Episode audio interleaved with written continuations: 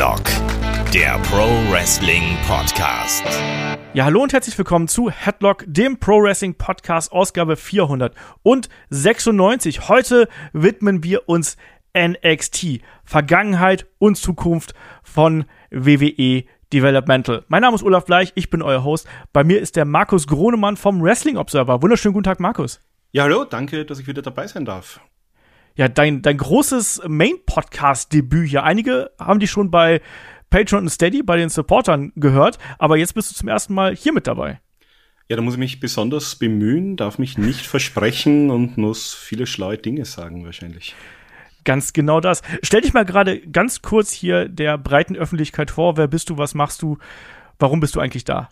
Ähm, ja, also Markus Gronemann. Ich äh, schreibe seit einigen Jahren, oder ich schreibe eigentlich nicht, sondern ich äh, berichte eigentlich seit einigen Jahren über die äh, Szene in Europa, also einerseits Deutschland natürlich, WXW, andererseits auch, was sich so in, in UK und rundherum tut, äh, für den Wrestling Observer.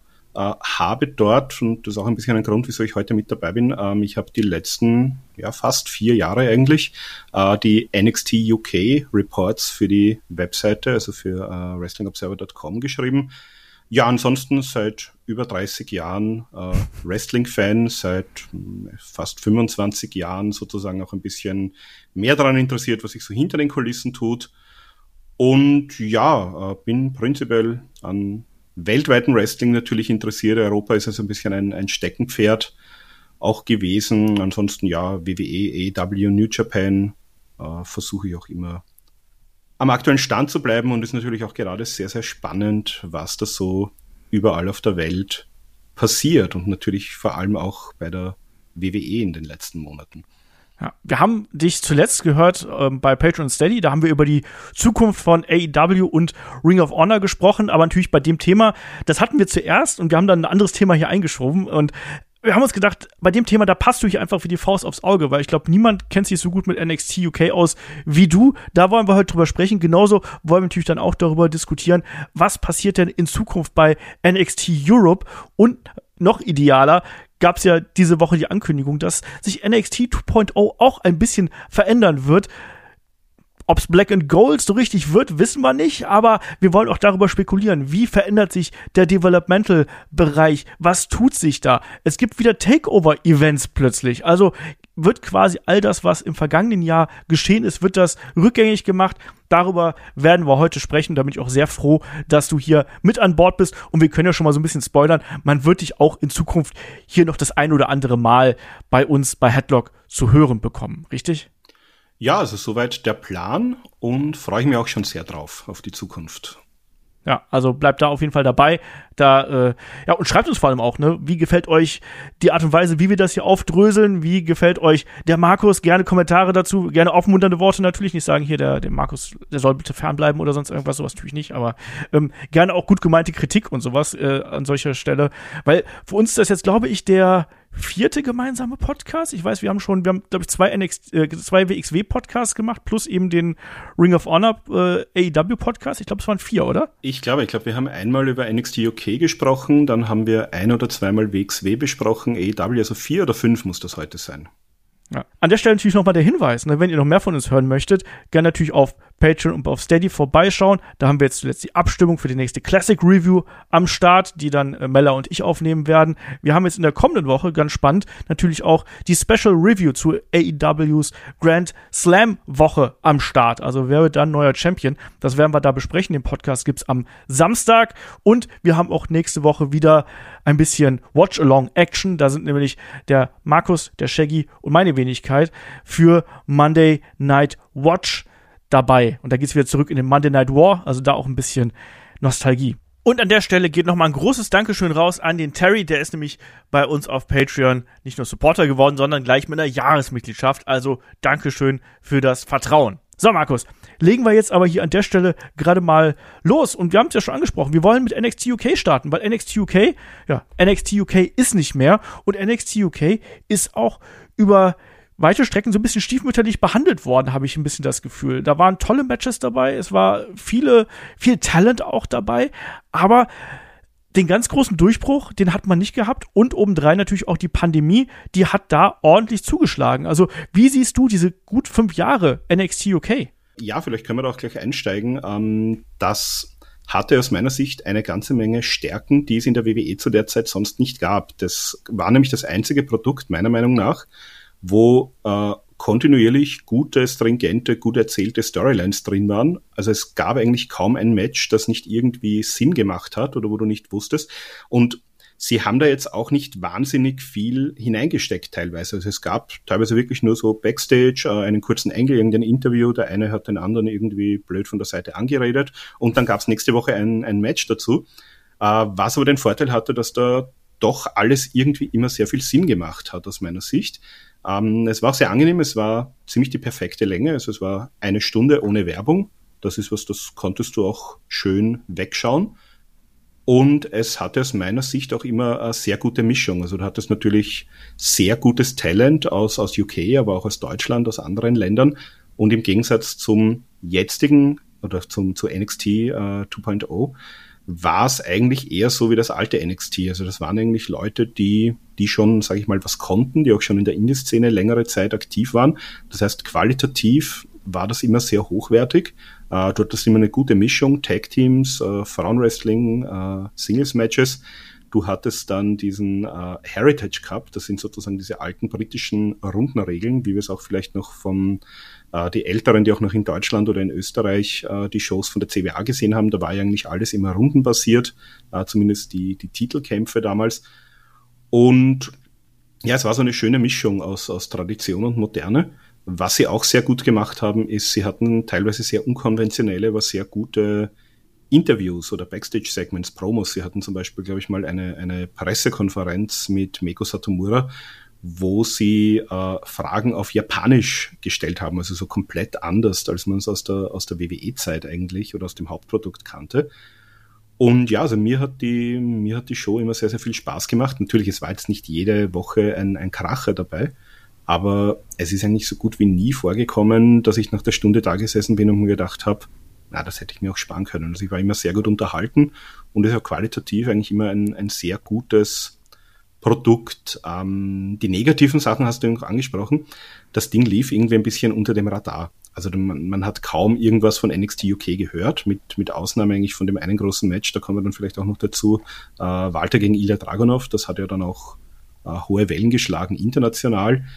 Aber ansonsten, ja, also es gab auch kaum diese großen Stars. Also es ist jetzt kaum jemand äh, wirklich rausgekommen, wobei wir sehen jetzt ein paar Leute auch im Main Roster, ein paar Leute bei NXT. Äh, NXT. Äh, Walter beziehungsweise Gunther äh, hat sich da sicherlich etabliert. Und es war halt auch kommerziell nicht wahnsinnig erfolgreich. Also sie hatten auch ja. dann nach einiger Zeit immer das Problem, dass es sehr schwierig war, Leute zu den Tapings zu bekommen. Man hat ja vor der Pandemie auch noch in verschiedenen Städten in Großbritannien äh, aufgezeichnet. Und da war es teilweise äh, schwierig, die Hallen voll zu bekommen. Also es waren dann am Schluss teilweise nur noch ein paar hundert Leute bei den Tapings. Man ist dann jetzt auch in der Pandemie ausgewichen auf die äh, BT-Studios, also vom äh, lokalen TV-Partner in, in UK, äh, wurde das ja auch sozusagen im Fernsehen ausgestrahlt, nach der Ausstrahlung am WWE Network. Und ja, also kommerziell ist man da nicht so ganz äh, vom Fleck gekommen, sage ich mal. Ja, und ich glaube, man darf auch da gar nicht mal den Einfluss der Pandemie so kleinreden. Also, ich mir ist jetzt erstmal im Verlauf der Recherche wieder aufgefallen, dass wir ja eigentlich nur drei große NXT UK Takeover Events gehabt haben damals. Und die waren halt eben 2019, 2020 und danach war Schluss. Ähm, es sollte ja noch einen geben, das hieß ja immer wieder, Cardiff soll es nochmal geben. Nach 2019 dann ja auch 2021 oder vielleicht 22 wurde lange Zeit gerüchtet, hat aber nie stattgefunden. Und auch die, also NXT UK hat auch massiv unter der Pandemie gelitten, muss man auch sagen. Ja, also es war ein Takeover, war schon angekündigt, äh, kurz vor der Pandemie. Der hätte in, soweit ich mich erinnere, in Irland stattfinden sollen. Da hätte es auch das Match gegeben, damals äh, Walter gegen äh, Prince David, der nicht mehr Prince David heißt, sondern Finn Bella äh, in der WWE. Also das, äh, dadurch, dass der auch aus Irland war, das wäre sozusagen das große, der große Main Event um den äh, NXT UK-Titel gewesen. Das ist dann durch die Pandemie sozusagen flach gefallen. Also ich kann mich noch erinnern, äh, es war das letzte WXW Karat-Wochenende 2020, das war so ziemlich eine Woche vor dem Lockdown, da waren an dem Wochenende Freitag, Samstag noch NXT UK Tapings. Da sind dann, äh, ich glaube, Walter, Ilya Dragunov, Oliver Carter, ähm, ähm, Avi Valkyrie war noch da.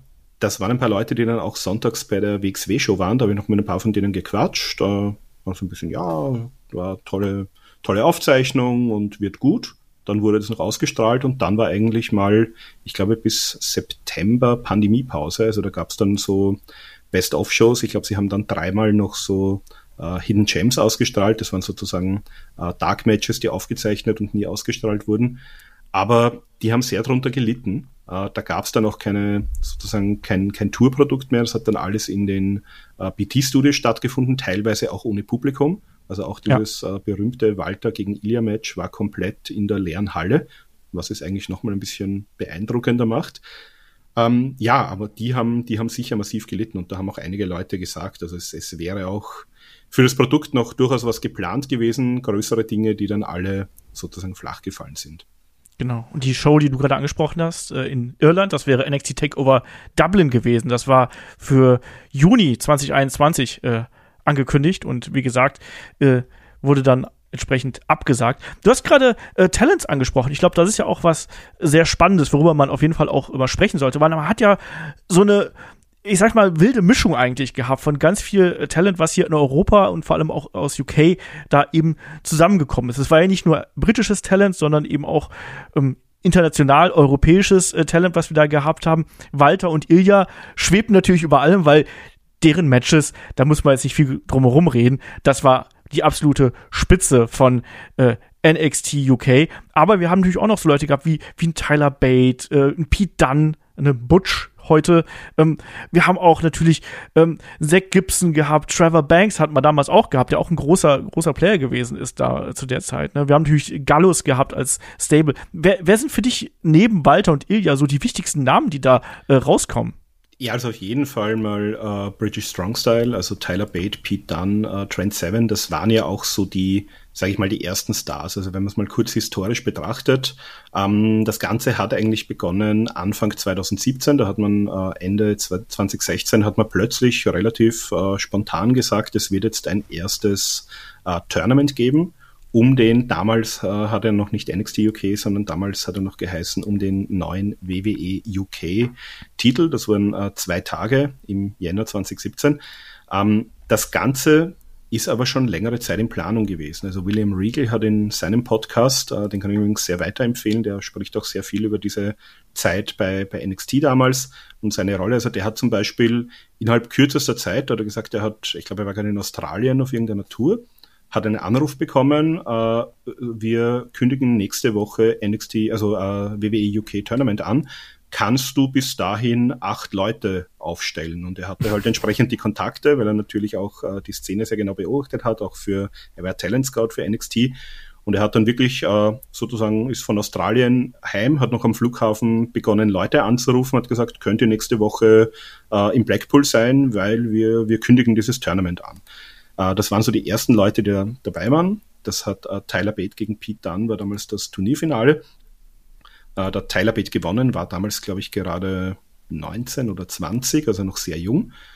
Und dann ist dieser WWE UK-Titel einmal ein bisschen so nebenbei mitgelaufen. Äh, Hintergrund war auch ein bisschen, also man, man wollte das offenbar schon seit äh, 2012 war das irgendwie im Gespräch für, für UK was eigenes zu tun. Äh, Hintergrund war, es gab damals eine neue Promotion, die haben versucht sozusagen aus dem historischen Kontext von, von Wrestling im britischen Fernsehen was zu tun. Das war damals die Sendung World of Sport. Das war sozusagen mhm. die, die Sportschau in, in UK. Und da lief eigentlich seit den 60er Jahren auch immer eine Stunde lang Wrestling. Äh, das lief bis in die späten 80er Jahre. Und äh, der Sender, das ist ITV, das ist sozusagen der, der erste große Privatsender gewesen, also sozusagen das Gegenstück zur BBC in, in England. Und ähm, die wollten das sozusagen wieder aus der Versenkung holen. Die haben gesagt, wir machen jetzt wieder ein, ein Wrestling-Produkt. Da war auch äh, Jeff Jarrett mit damals Global Force Wrestling, war da, glaube ich, ein bisschen involviert. Die haben dann äh, genau zu der Zeitpunkt, ich glaube, das war Silvester 2016, 17, haben die mal ein erstes Special ausgestrahlt. Die haben aufgezeichnet und da kam die WWE natürlich und gesagt, okay, das könnte uns theoretisch gefährlich werden, weil ITV ist natürlich ein, ein frei empfangbarer Sender. Äh, WWE lief damals auf Sky, also im PTV.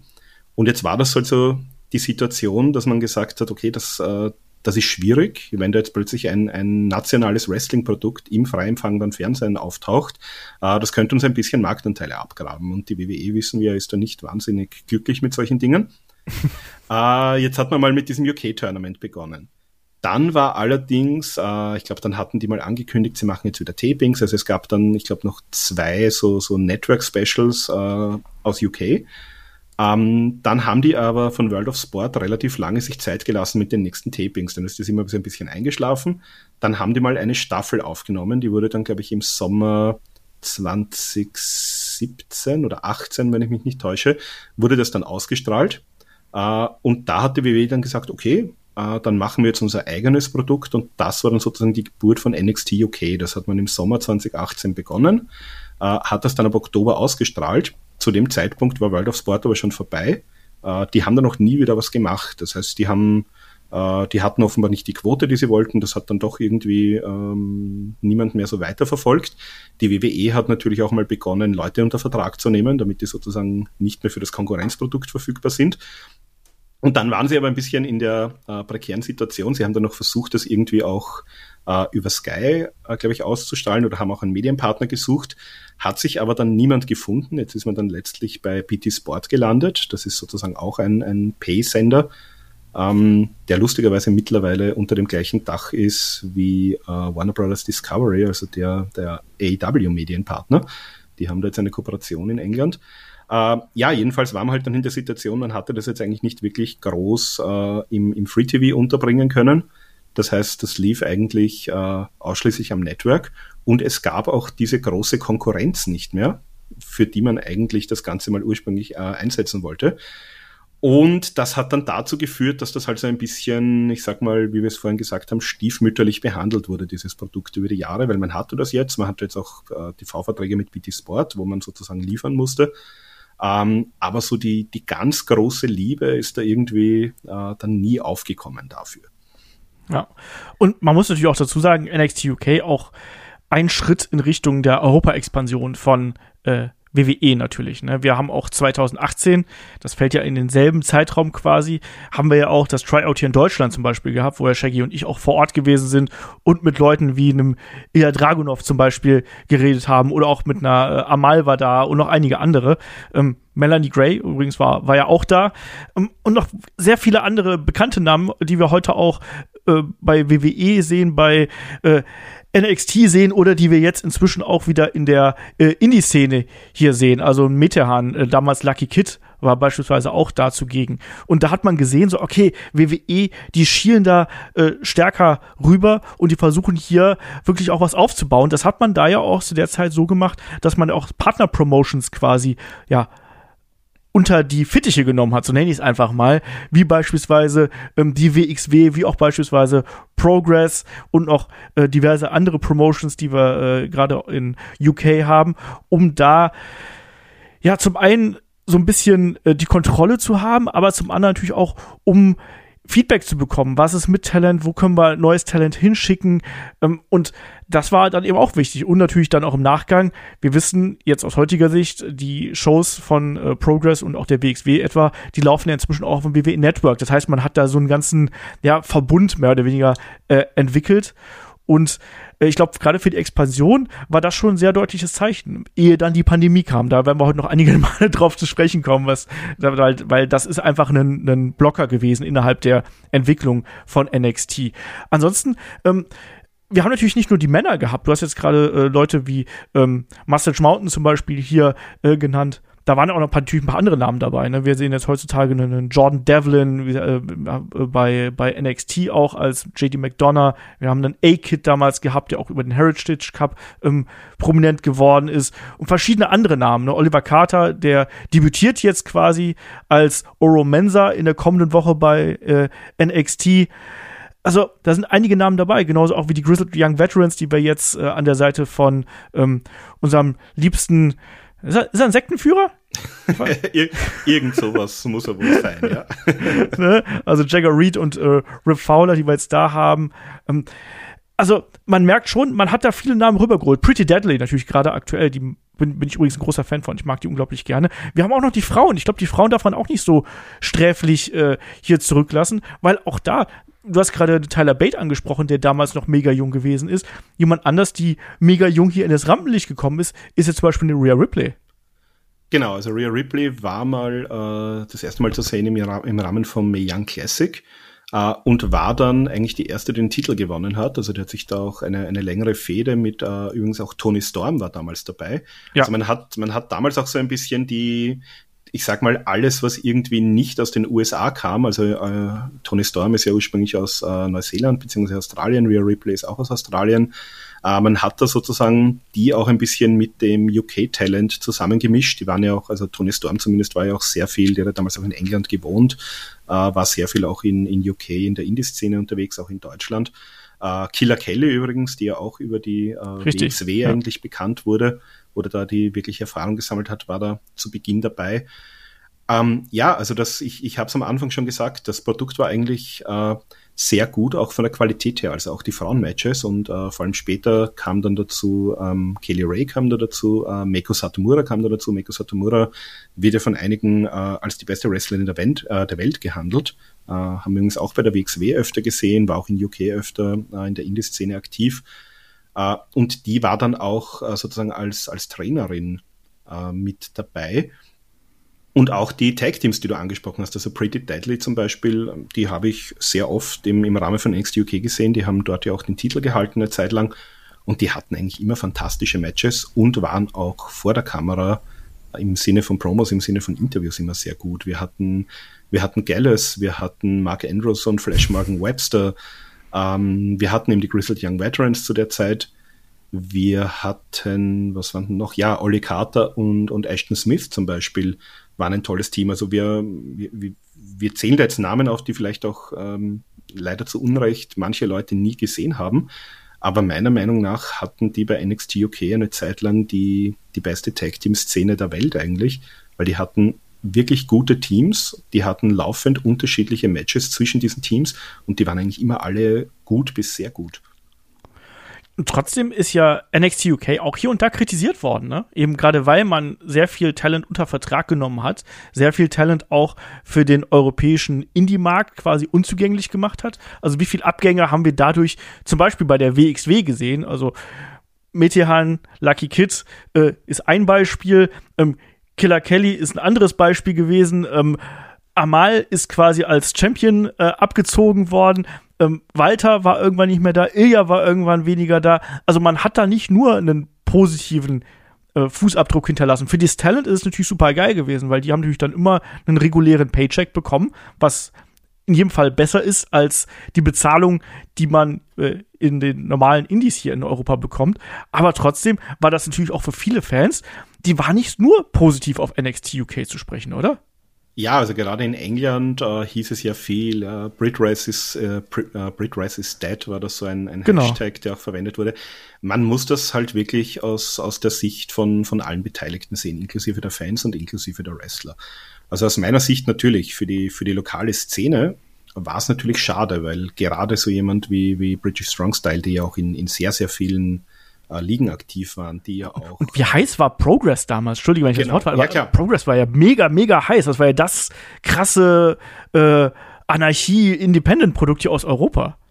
Genau, und es sind ja auch, es sind auch Ligen weggefallen. Also ähm, zum Beispiel in Wolverhampton gab es Fight Club Pro von äh, Trend 7, äh, Attack Pro Wrestling, das war, da war Pete Dunn dahinter. Also es sind in manchen Regionen äh, komplette Ligen dann weggefallen.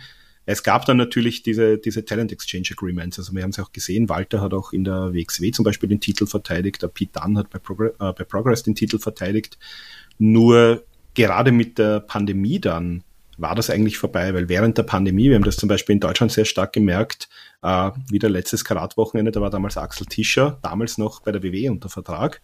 Ja. Und der hat dort den äh, Shotgun-Titel gewonnen, überraschend. Also der war sozusagen ein, ein Surprise-Entrant in diesem Freeway. Und der wäre dann im April in Deutschland geblieben, wäre mit der WXW auf Tour gegangen, hätte diesen Titel verteidigt. Im Endeffekt musste er den Titel dann kampflos abgeben, weil die WWE gesagt hat, äh, natürlich, das war zu Beginn der Pandemie, da wusste man auch noch nichts, da wollte man keine Risiken eingehen. Und da hat es dann geheißen, also Talent, das bei der WWE unter Vertrag ist, äh, ML haben wir angesprochen, war ja der gleiche Fall, die dürfen jetzt nirgends mehr antreten. Und dadurch äh, ist das dann komplett versiegt. Und das ist dann eigentlich auch bis, ja, ich sag mal, sehr tief in die Pandemie hinein wurde das auf, äh, aufrechterhalten. Also Walter haben wir dann gesehen letztes Jahr im Dezember nochmal bei der WXW, auch vor seinem Wechsel in den Main Roster.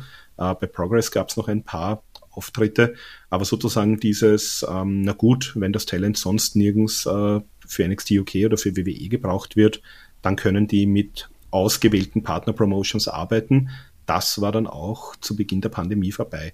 Auf der anderen Seite muss man aber natürlich sagen, wie du gesagt hast, die Leute haben erstens Geld bekommen. Uh, William Wrigley hat das auch letztens angesprochen. Er hat gesagt, ähm, während die Leute nichts tun konnten, haben Leute wie er und Robbie Brookside sich hingesetzt und haben den Leuten, haben, haben teilweise acht Stunden am Tag mit den Leuten Zoom-Calls gemacht, haben mit denen Matches angeschaut, haben, haben denen sozusagen Wissen vermittelt oder haben sich andere äh, alte UK-Matches angeschaut. Also die haben da sozusagen äh, E-Learning äh, betrieben mit dem Roster.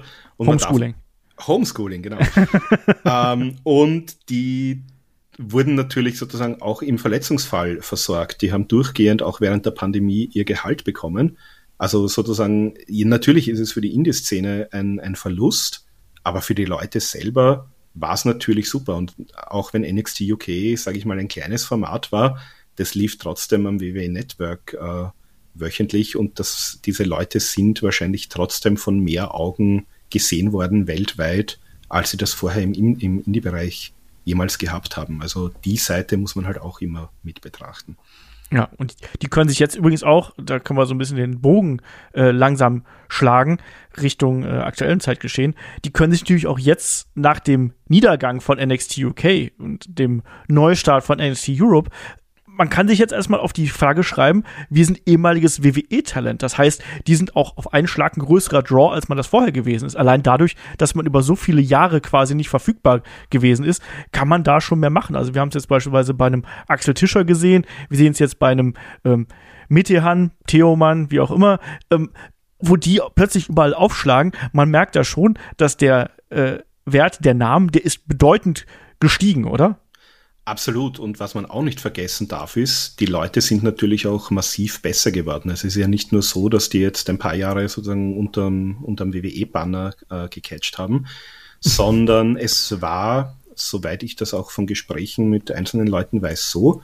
Also NXT UK hat normalerweise am Wochenende getaped, Freitag, Samstag, Sonntag. Und die Woche davor gab es auch in London ein eigenes äh, UK Performance Center, wo die Leute genau. eine Woche lang vorher schon eingeflogen wurden, dort trainiert haben und nicht nur miteinander, sondern eigentlich mit den besten Veteranen, die die UK-Szene hergeben. Das heißt, das waren, äh, die haben Feedback bekommen regelmäßig von Leuten wie Shawn Michaels und von William Regal. Die hatten vor Ort Leute wie Robbie Brookside, wie Johnny Moss, den vielleicht manche noch von der WXW früher kennen. Äh, Dave Taylor, also das waren sozusagen wirklich Leute, die ja teilweise 20, 30, 40 Jahre Erfahrung hatten weltweite Erfahrung, ähm, die denen natürlich auch im Ring äh, einerseits wirklich gutes Wissen und einerseits auch so, so kleine Tricks, also einfach mach das doch mal so, dann wirkt's viel besser oder ähm, du machst jetzt irgendeinen Submission Hold, na, ähm, mach mal so, mach mal so, äh, greif mal hier hin, dann sieht das gleich viel besser aus. Also das darf man auch nicht vergessen, das, das ist einfach ein unglaublicher Erfahrungsschatz. Und natürlich, die Leute können jetzt einerseits äh, sicherlich ein bisschen mehr Geld verlangen, weil sie jetzt wieder verfügbar sind und größere Namen sind. Und was sich jetzt für die UK-Szene natürlich äh, sehr charmant präsentiert, ähm, die hat ja nicht aufgehört zu existieren. Da sind ja neue Namen nachgekommen. Ich denke jetzt an zum Beispiel Cara Noir, an einen Michael Oku zum Beispiel.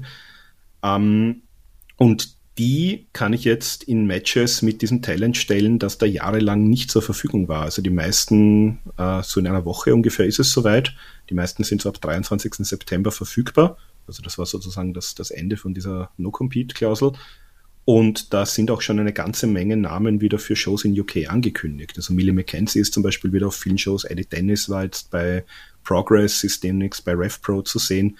Also das sind schon Namen, die dann plötzlich wieder da sind die da sehr viel mitbringen und die auch helfen können, diese Promotions wieder ein bisschen mehr zu pushen. Also wenn ich mir alleine anschaue, die Cards für die nächsten paar Progress- und RevPro-Shows, da sind dann schon ein paar interessante Dinge wieder dabei.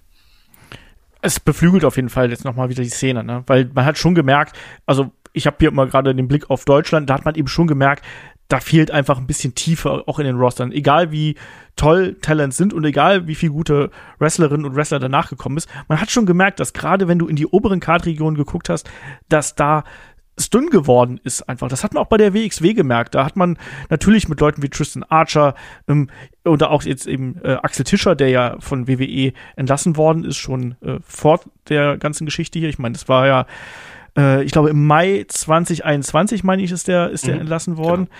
Und äh, da hat man schon gemerkt, so, okay, die, die Promotions brauchen jetzt auch solche Namen. Also nicht umsonst ist ein Axel Tischer quasi gefühlt bei jeder Promotion aktuell aktiv.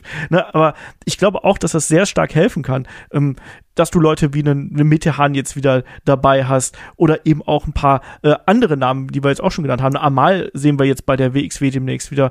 Ähm, und auch äh, selbst Namen wie, wie Mark Andrews, Flash Morgan Webster, ähm, die können da eben auch noch mal ein bisschen Schwung reinbringen, wie du gesagt hast. Man hat neues Talent, was jetzt da ist und man hat einfach wieder aus einem frischen Pool, den man miteinander mischen kann. Und du hast hier im Handout, was du ja diesmal netterweise angefertigt hast, hast du auch ein Caranoir angesprochen. Caranoir sicherlich eines der Talents, wo sich, glaube ich, viele gefragt haben, warum ist denn der nicht bei, bei WWE unter Vertrag? Das verstehe ich bis heute nicht so ganz. warum, Markus? Ähm, Sag's mir. Das, das kann ich leider nicht sagen. Ich habe, äh, wir bei der WXW auch ein bisschen mit ihm gesprochen. Ähm, also ich kann jetzt nicht für ihn sprechen und ich weiß jetzt auch nichts Genaues. Ich hatte bei ihm so ein bisschen das Gefühl, dass er, glaube ich, für sich sich gedacht hat, er möchte ein bisschen mehr noch sozusagen in der, in der UK-Szene erreichen oder er möchte mal so seinen, äh, seinen Charakter da ein bisschen ausleben, ein bisschen perfektionieren. Also ich weiß nicht, ob er vielleicht ist er auch für NXT Europe ein, ein Kandidat, also vom, vom Auftreten und vom Talent her aus meiner Sicht auf jeden Fall.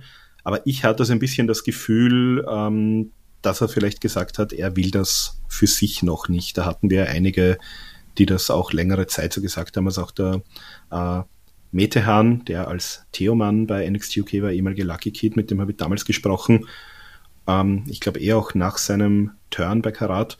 Und da hat er eben, oder beziehungsweise nein, das Jahr vorher, als er Karat gewonnen hat, haben wir ein Interview mit ihm gemacht. Und da hat er auch gemeint, also er möchte eigentlich gerne noch ein bisschen die Welt bereisen äh, und, und war damals noch gar nicht so drauf, dass er sagt, er möchte jetzt unbedingt auf jeden Fall zur WWE.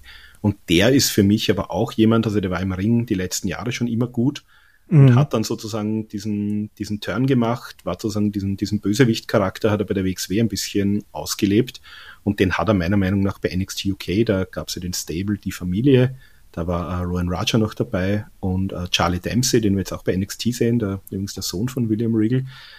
Und da hat er meiner Meinung nach diesen, diesen Charakter auch ziemlich perfektioniert. Also bin ich schon sehr gespannt, wie er den sozusagen jetzt auch bei der WXW oder bei anderen Ligen äh, anlegen wird. Ich glaube, da werden einige Fans sehr positiv überrascht sein auch.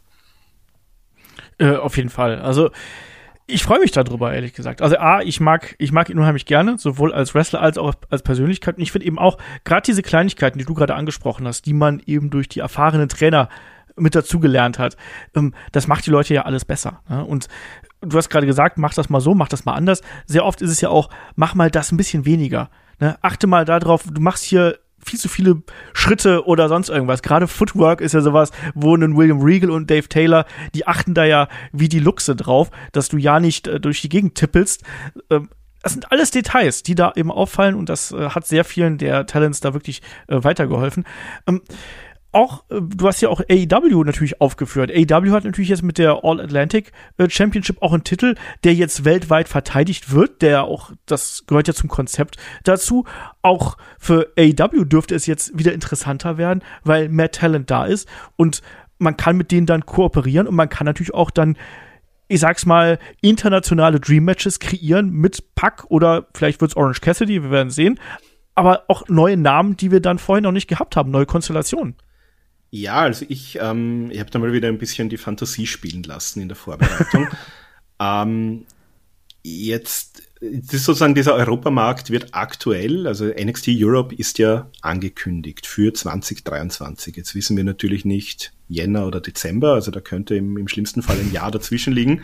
Wo jetzt, sage ich mal, diese, diese WWE-Präsenz, diese physische Präsenz am, auf, der, auf der Insel oder in Europa ähm, zurückgefahren ist. Und ja. das ist einerseits aus meiner Sicht eine Chance eben für diese ganzen etablierten Ligen. Also wir haben natürlich RevPro und Progress sind so die zwei größten. Wir haben aber in Irland OTT, wir haben in Schottland ICW, die waren in der Vergangenheit, äh, hatten die ziemlich äh, viel Zuspruch.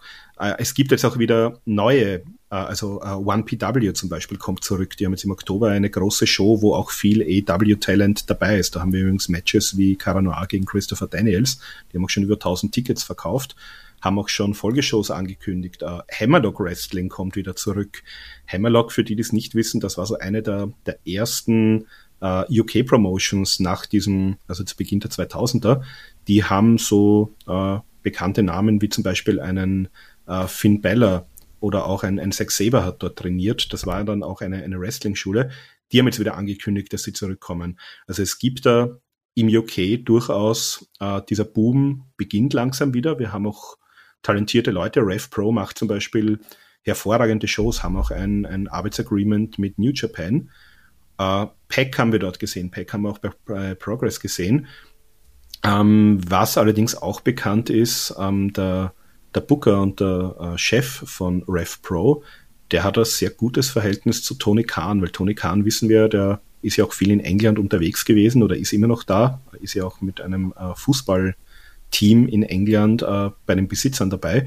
Und der war zum Beispiel auch als Fan regelmäßig bei RevPro-Shows. Das heißt, ich kann mir gut vorstellen, dass die vielleicht sagen, okay, äh, es gibt schon diese New Japan-Kooperation, New Japan kooperiert mit RevPro, wir haben so auch ein gutes Verhältnis, wir haben jetzt diesen All-Atlantic-Titel. Warum äh, soll denn das nicht einer von unseren Hauptpartnern in UK sein? Dann schicken wir vielleicht, New Japan macht es ja nicht anders. New Japan schickt teilweise Leute nach England für ein, zwei Jahre, die einfach Erfahrung sammeln. Also Shota Umino ist zum Beispiel so ein Beispiel, ja. den man jetzt vielleicht auch ein bisschen äh, in den USA mehr kennt. Und warum soll ich denn nicht auch irgendein junges Talent mal für ein halbes Jahr oder Jahr äh, nach England schicken? Ich kann ja, das haben wir auch bei dem All Atlantic gesehen, ich kann ja Matches von dem, wenn ich das möchte, zumindest bei, bei Dark oder Dark Elevation jederzeit ausstrahlen. Und Jetzt ergibt sich aber noch was Spannendes. Äh, einerseits, wir haben diese BT Sport Geschichte, von der wir gesprochen haben. Dort ist die WWE unter Vertrag. Die sind jetzt, äh, die haben jetzt eine 50-prozentige Partnerschaft mit Warner Brother Discovery. Das ist sozusagen der Sender, der EW in den USA ausstrahlt. Ähm, die WWE reklamiert sehr gerne in ihre TV-Verträge rein, dass sie das einzige TV-Produkt sind. Das heißt, es ist wahrscheinlich ein bisschen schwierig, EW dort unterzubringen. Aber jetzt äh, gehört zu dieser Sendergruppe zum Beispiel auch noch Eurosport. Und Eurosport äh, hatte auch, also bis in die 80er Jahre zurück, gab es dort immer wieder Wrestling. Äh, zum Beispiel Rev Pro hatte auch eine Zeit lang ein TV-Produkt. Jetzt ist natürlich äh, eine Idee, dass man sagt, vielleicht kann man da irgendwie was drehen, dass man zum Beispiel Rev Pro irgendwie ins Fernsehen bekommt und da auch noch eine EW-Beteiligung mit hinein bekommt. Das wäre zum Beispiel ein sehr, sehr spannendes Thema und würde auf einen Schlag die WWE da sehr schnell wahrscheinlich unter Zugzwang bringen, da ein, ein NXT Europe zu beschleunigen. Das sind jetzt ein paar Hirngespinste von mir. Aber ich habe mir so ein bisschen überlegt, was, wem könnte das Ganze denn nutzen und wie könnte man das denn auf, auf möglichst größer, großer Bühne äh, präsentieren im Moment. Und das war halt eine, eine der Ideen, die mir da vielleicht gekommen ist ja, es ist gerade eine Zeit mit sehr vielen Fragezeichen. Ne? Man hat so ein bisschen das Gefühl, eigentlich ist genug Talent da, es gibt genug Shows und gerade auch, vielleicht nicht unbedingt in Deutschland, aber gerade auch in anderen Regionen Europas, da äh, wird ordentlich äh, gezogen, was auch das Publikum angeht. Ähm, NXT UK ist jetzt der äh, nächste Punkt, den wir hier auf der Liste haben. Äh, Quatsch, NXT UK, NXT Europe natürlich für 2023 angekündigt.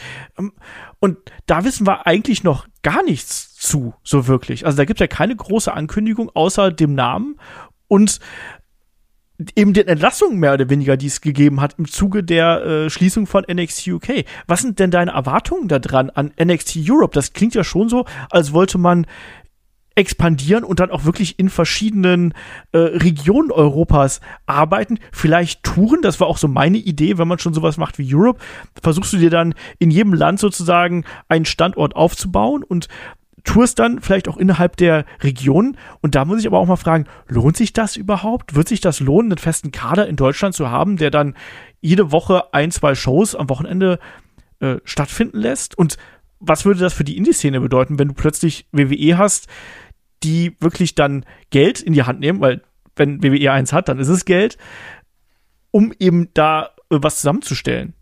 Was glaubst du? Ähm, ja, es gibt eigentlich also ich sag mal, ich bin entweder bei 0 oder bei 100. Ähm, die, die einen haben gesagt, okay, äh, NXT UK ist jetzt vorbei, weil das hat sich wirtschaftlich nicht gelohnt und jetzt äh, sagen sie quasi, es wird irgendwann mal ein NXT Europe kommen, ob das jemals kommt oder nicht, das weiß man nicht. Und sie haben sozusagen jetzt ein bisschen ohne Gesichtsverlust sind sie mal mit diesem, haben sie dieses NXT UK Projekt hinter sich gebracht, das ihnen ohnehin nicht wahnsinnig viel Ruhm und Prestige gebracht hat. Ich sag mal, die also diese, die Leute, die diese Sichtweise vertreten, sagen, alle diese irgendwie sagen, okay, die, in denen sehen wir eine Zukunft, die haben sie abgeschöpft, die sind jetzt bei, bei NXT zu sehen, teilweise sogar schon im Main Roster, also wenn wir zum Beispiel Imperium mittlerweile auch in äh, Besetzung, wie es ursprünglich mal war, mit äh, Gunther, mit Ludwig Kaiser und mit äh, Giovanni Vinci, die sind ja mittlerweile bei SmackDown. Äh, Pete Dunne ist bei SmackDown, Rich Holland war auch mal übrigens bei NXT UK zu Beginn, ist jetzt auch im, im Stable äh, von Seamus. Also die sind komplett weg. Dann haben wir da eine ganze Menge Namen, die jetzt bei NXT äh, entweder schon vor ein paar Monaten oder jetzt kürzlich aufgetaucht sind. Genau, wir haben jetzt zum Beispiel zuletzt jetzt Tyler Bate ist fest dabei. Ähm, Jordan Devlin, JD McDonough ist dabei, Alba Fire, beziehungsweise ehemals Kaylee Ray, natürlich schon seit längerem dabei. Und äh, jetzt für die kommende Woche ist das Debüt von äh, Oro Mensa angekündigt, also der ehemalige Oliver Carter. Und wir wollen nicht spoilern, aber da wird noch ein bisschen mehr kommen. Also das ist sozusagen eine Sichtweise, dass die Leute sagen, okay, dieses Europa- und UK-Projekt ist eigentlich gestorben und da wird gar nichts mehr passieren. Äh, die andere Seite, also was, was da halt auch ein bisschen zumindest Fragezeichen aufgeworfen hat, ist, jetzt hat man diese Leute mal komplett alle verlassen, äh, entlassen. Und wenn man, wie du sagst, die WWE hat äh, Geld genug und das waren jetzt, äh, also diese UK-Leute mit ein paar Ausnahmen, haben da jetzt nicht die, die Millionen verdient. Das war wahrscheinlich mal ein, ein gutes Gehalt für einen Normalsterblichen und für einen Wrestler großartig, wenn der mal seine, ich, ich werfe jetzt mal irgendeine Zahl in den Raum, sollen es irgendwas im Bereich von 2.000 bis 3.000 Euro im Monat vielleicht gewesen sein. Also durchaus ein, ein gutes Gehalt, aber für jemanden, der sozusagen dadurch Wrestling Vollzeit betreiben kann, sich nicht mehr irgendwie um einen Nebenjob kümmern muss, äh, und sein komplettes äh, Dasein jetzt eigentlich auf, auf Training und äh, ein besserer Wrestler zu werden ausrichten zu lassen, war das schon okay. Ähm, was hat ihnen das dann gekostet? Also sollen es jetzt irgendwie 50 Leute gewesen sein mit, mit allen, die da vielleicht noch Backstage dabei waren. Ähm, dann sind das Summen, die für eine WWE, wenn man sich so anschaut, was die im Jahr umsetzen, lächerlich sind. Das heißt, da haben halt viele die Frage gestellt, okay, wenn das in ein paar Monaten mit NXT UK, äh, mit NXT Europe weitergeht, warum entlässt man die denn alle? Das heißt, entweder sieht man in denen nichts und holt sich halt wirklich nur die Namen, die man haben möchte, oder man ist einfach so selbstbewusst, dass man sagt, wir entlassen die jetzt alle und wenn wir in einem halben Jahr weitermachen, die, die wir haben wollen, die kriegen wir sowieso jederzeit wieder. Ja. Also das, das mag eine, eine Sichtweise sein.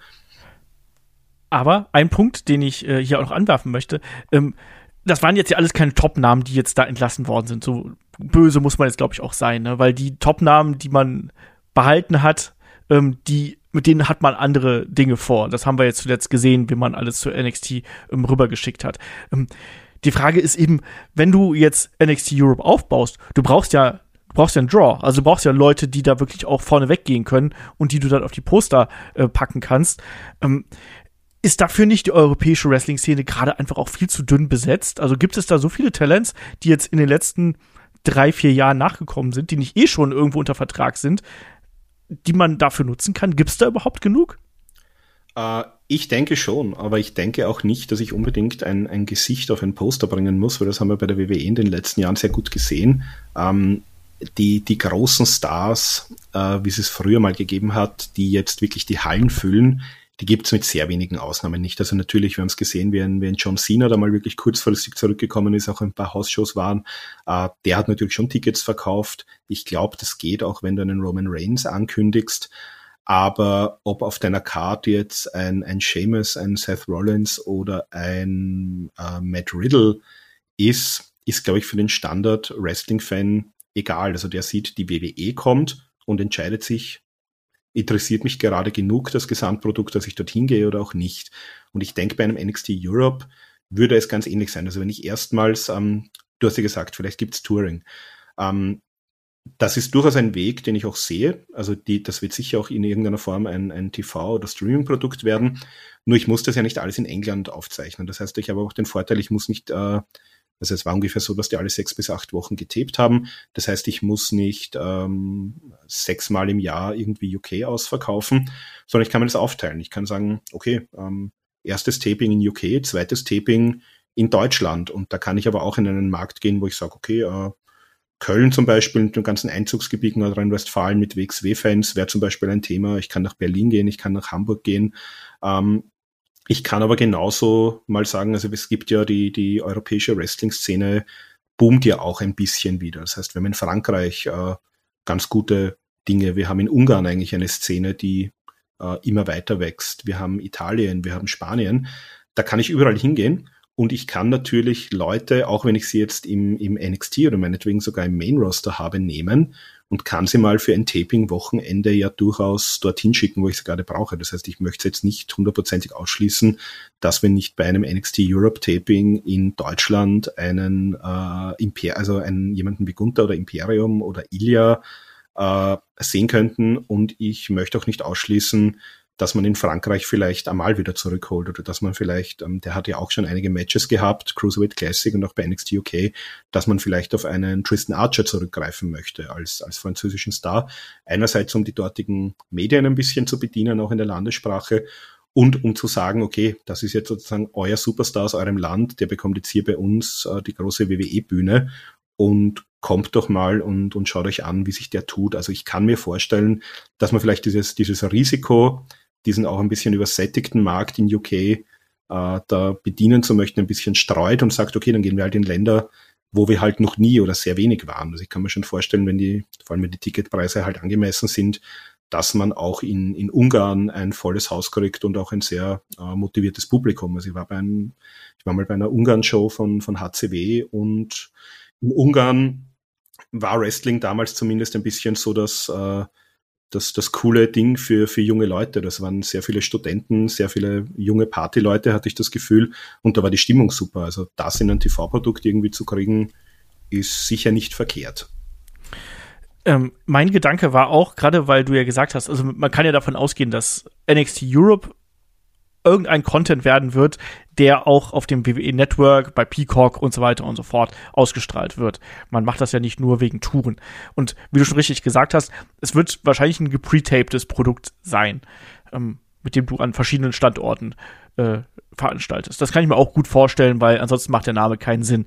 Und ich kann mir dann aber auch vorstellen, weil es ja begrenzte Zeiträume sind, von denen wir hier sprechen, könnte ich mir auch vorstellen, dass man dann zwischenzeitlich einfach Talent, was du im Main Roster oder bei NXT, was du gerade nicht brauchst oder was vielleicht gerade von der Verletzung zurückgekehrt ist. Das heißt, so ein bisschen als ja, zum um den Ringrost abzulegen, um wieder so ein bisschen in den Flow zu kommen, die schickst du einfach mal eine Runde nach Europa. Vielleicht auch junge Leute, wo du sagst, ja, die brauchen einfach ein bisschen Auslandserfahrung. Du hast gerade New Japan angesprochen, da ist das ja gang und gäbe, dass du einfach die äh, jungen, aufstrebenden Talents einfach mal eine Runde quer um den Globus schickst, um ihre, ja, um ihre Erfahrung zu sammeln, um verschiedene Stile kennenzulernen. Ich glaube auch, dass sowas da ganz interessant sein könnte, dass du sowohl ältere Namen, die vielleicht gerade einfach, ich sag's mal ganz despektierlich, einfach gerade durch sind, die quasi alle Storylines gehabt haben. Ich musste immer an Dolph Ziggler denken, es tut mir leid. Ich würde erstmal Dolph Ziggler einfach mal rüberschicken. Lass den doch mal zwei Monate hier sein, Zwischendurch kann er auch mal wieder zurückkommen äh, mit dem Flugzeug, das ist ja kein Problem. Aber lass ihn doch hier catchen und lass ihn mit jungen Leuten catchen, die sich dann an dem abarbeiten können und die dann auch von dem lernen können, weil das ist ja auch eine gute Aufgabe, die der zum Beispiel einnehmen könnte. Und hältst du so, so ein Talent Exchange, also so ein Rotationsprinzip für möglich für NXT, für das Bane-Roster und dann eben auch für NXT Europe, weil ich sehe es ehrlich gesagt nicht ganz so optimistisch wie du, dass man hier eine große Show auf die Beine stellt. Ich glaube, man kriegt das irgendwie hin, aber ich glaube, man braucht trotzdem irgendwas Größeres, damit die Leute wirklich zuschlagen. Ja, also ich sehe das auf jeden Fall und wir sehen das ja teilweise auch ein bisschen schon mit, mit NXT. Also man hat ja dort auch immer wieder mal äh, Leute aus dem Main Roster hingeschickt. Also Apollo Crews ist ja zum Beispiel so ein Beispiel, der war ja auch jahrelang äh, im Main Roster, ist jetzt wieder zurückgekommen. Auch Mandy Rose war ja schon im, im Main Roster. Äh, Dolph Ziggler hat ja auch sogar den äh, NXT-Titel gewonnen, zwischenzeitlich genau. mal. Also das kann ich mir gut vorstellen. Und äh, so ein bisschen hat man es ja auch bei NXT UK schon so gemacht. Also zum Beispiel äh, Nathan Frazier, der ja als Ben Carter, also das ist ein Engländer, der aber in den USA begonnen hat. Der hat bei Seth Rollins in der Wrestling-Schule trainiert hatte dann sogar, glaube ich, bei AW Dark ein paar Matches, äh, ja. unbezahlt, weil er da kein, kein Visa hatte und nicht offiziell nicht arbeiten durfte. Aber den hat man, also den, der wäre gut genug gewesen, dass man den ohne Probleme sofort auch bei NXT hätte einsetzen können und man hat sich bewusst dafür entschieden, äh, den jetzt sozusagen in dieses Setting äh, NXT UK zu geben und er hat, hat ihn dann auch selber sozusagen in seinen Promos, hat er dann auch gesagt, er hat jetzt sozusagen mit Seth Rollins trainiert und es interessiert ihn aber sehr der britische Stil und er ist jetzt eben hier, um sozusagen diesen Stil auch äh, zu lernen. Oder auch Charlie Dempsey ist sein Beispiel, also den, den Sohn von William Wrigley und der ist, also ich bin von dem zu 110 Prozent überzeugt. Das ist mittlerweile einer meiner absoluten Lieblingswrestler, weil der wirklich einen, einen äh, großartigen Stil hat. Ich meine, komisch, wenn der Vater William Wrigley ist, dann hat er zwei, drei Dinge wahrscheinlich gelernt in seinem Leben auch.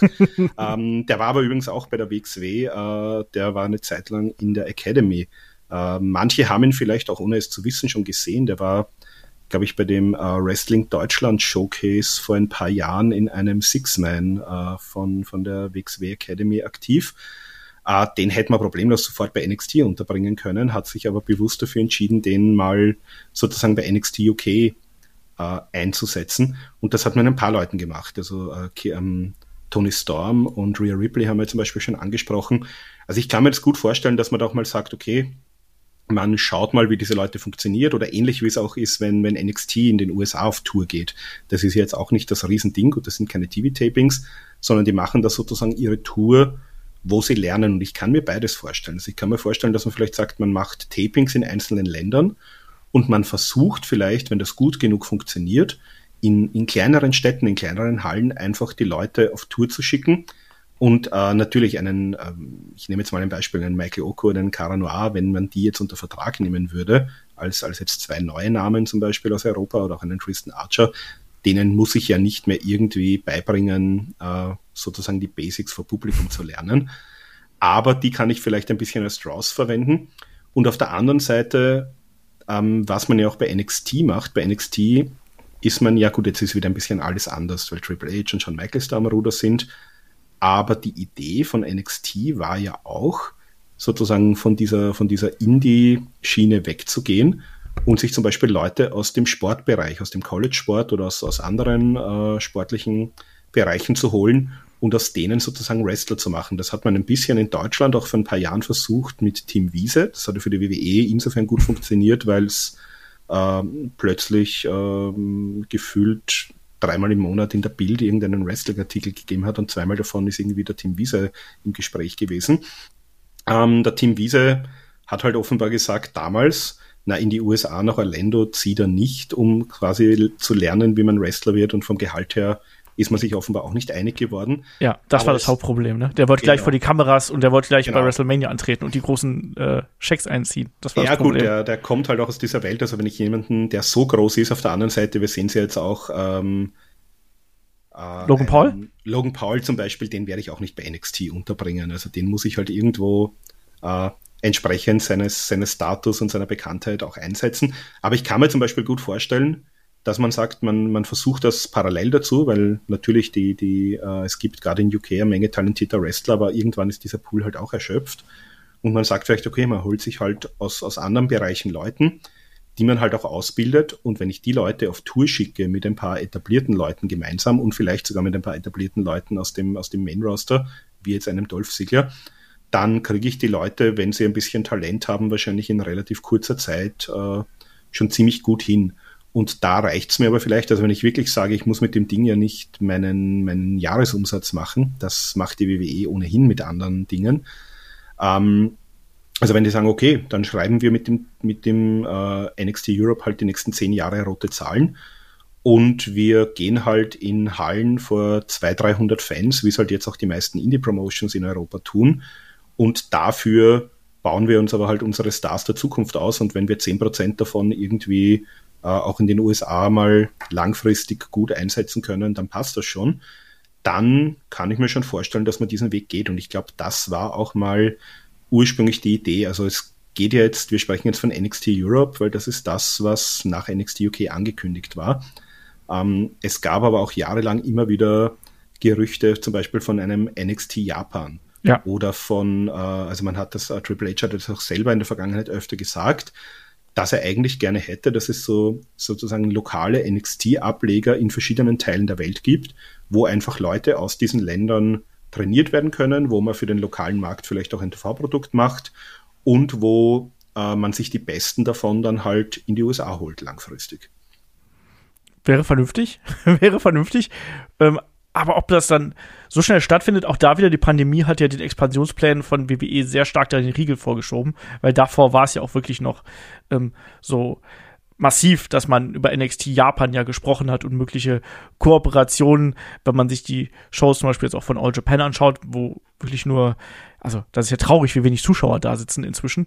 Ähm, da merkt man dann eben auch, dass, glaube ich, der Einfluss von WWE da gut tun würde auf eine gewisse Art und Weise, aber ob das dann so schnell stattfinden wird, das weiß ich nicht. Ich sehe das erstmal als äh, ganz weit hinten an. Und was ich noch zu den Touren und zu den Tapings und Tours sagen wollte, auch da muss man natürlich gucken, was möglich ist. Ne? Weil wenn du tourst und gleichzeitig ein TV-Produkt aufzeichnen möchtest, brauchst du auch die entsprechende Technik dabei. Das heißt, du brauchst dann auch die entsprechenden ähm, Vehikel, mit denen du dann durch die Gegend fährst und einen ne, Technikwagen und die entsprechenden Leute, die du da hast. Alles nicht so einfach. Bin ich gespannt, ob das möglich sein wird und ob WWE da äh, so groß investiert. Aber das ist eben auch das Interessante an der Geschichte. Genauso wie der weiteren Expansion. Du hast noch hier den NXT World Cup einfach mal reingeschmissen, so nach dem Motto, wenn wir überall die ganzen Standorte haben, dann kann man daraus ja auch was äh, fabrizieren. Ist das ein Hirngespinst von dir oder glaubst du, da ist, äh, ist auch ein Fünkchen Wahrheit hinter? Ich glaube, dass ich das sogar äh, vor kurzem mal gehört habe. Also ich glaube, in irgendeinem Interview von Triple H hat er mal was in die Richtung sogar angesprochen. Ähm, ja, also ich, ich kann mir das sehr gut vorstellen. Man hat ja jetzt auch, äh, gut, das ist ein bisschen aus der Not herausgeboren, weil man diese äh, NXT und NXT UK-Titel vereinigt hat. Es gab aber auch äh, lustigerweise vor der Pandemie, es fühlt sich an, wie wenn es 20 Jahre her wäre. Äh, es gab ja auch zum Beispiel diese Worlds Collide Show, wo wir Imperium gesehen haben gegen äh, Adam Cole, Kyle O'Reilly, Bobby Fish und Roderick Strong damals. Ähm, also ich kann mir schon vorstellen, das muss ja auch nicht unbedingt jetzt als, als, äh, als Pay-Per-View-Ersatz in den USA laufen. Aber wenn ich jetzt zum Beispiel sage, ich mache, keine Ahnung, einen es, wir müssen ja nicht so weit denken, aber wo, wo haben wir denn jetzt die traditionellen äh, großen Wrestling-Szenen global, wo immer noch, sage ich mal, Geschäft dahinter ist? Das sind die USA, das ist Japan, das ist Mexiko und das ist in Teilen eben Europa mit, mit UK und Deutschland.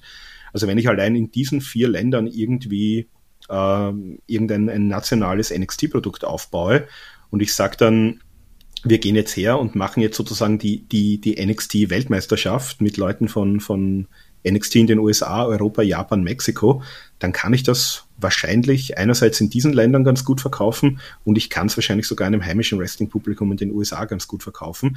Äh, man muss halt da ist natürlich sicher viel Aufbauarbeit dabei. Ich glaube auch, dass sehr viel von diesen Expansionsplänen mit Japan und so weiter äh, nicht stattgefunden haben. Einerseits, weil es wahrscheinlich schwierig war, gerade Japan da irgendwie als Ausländer äh, Fuß zu fassen als ausländisches Unternehmen.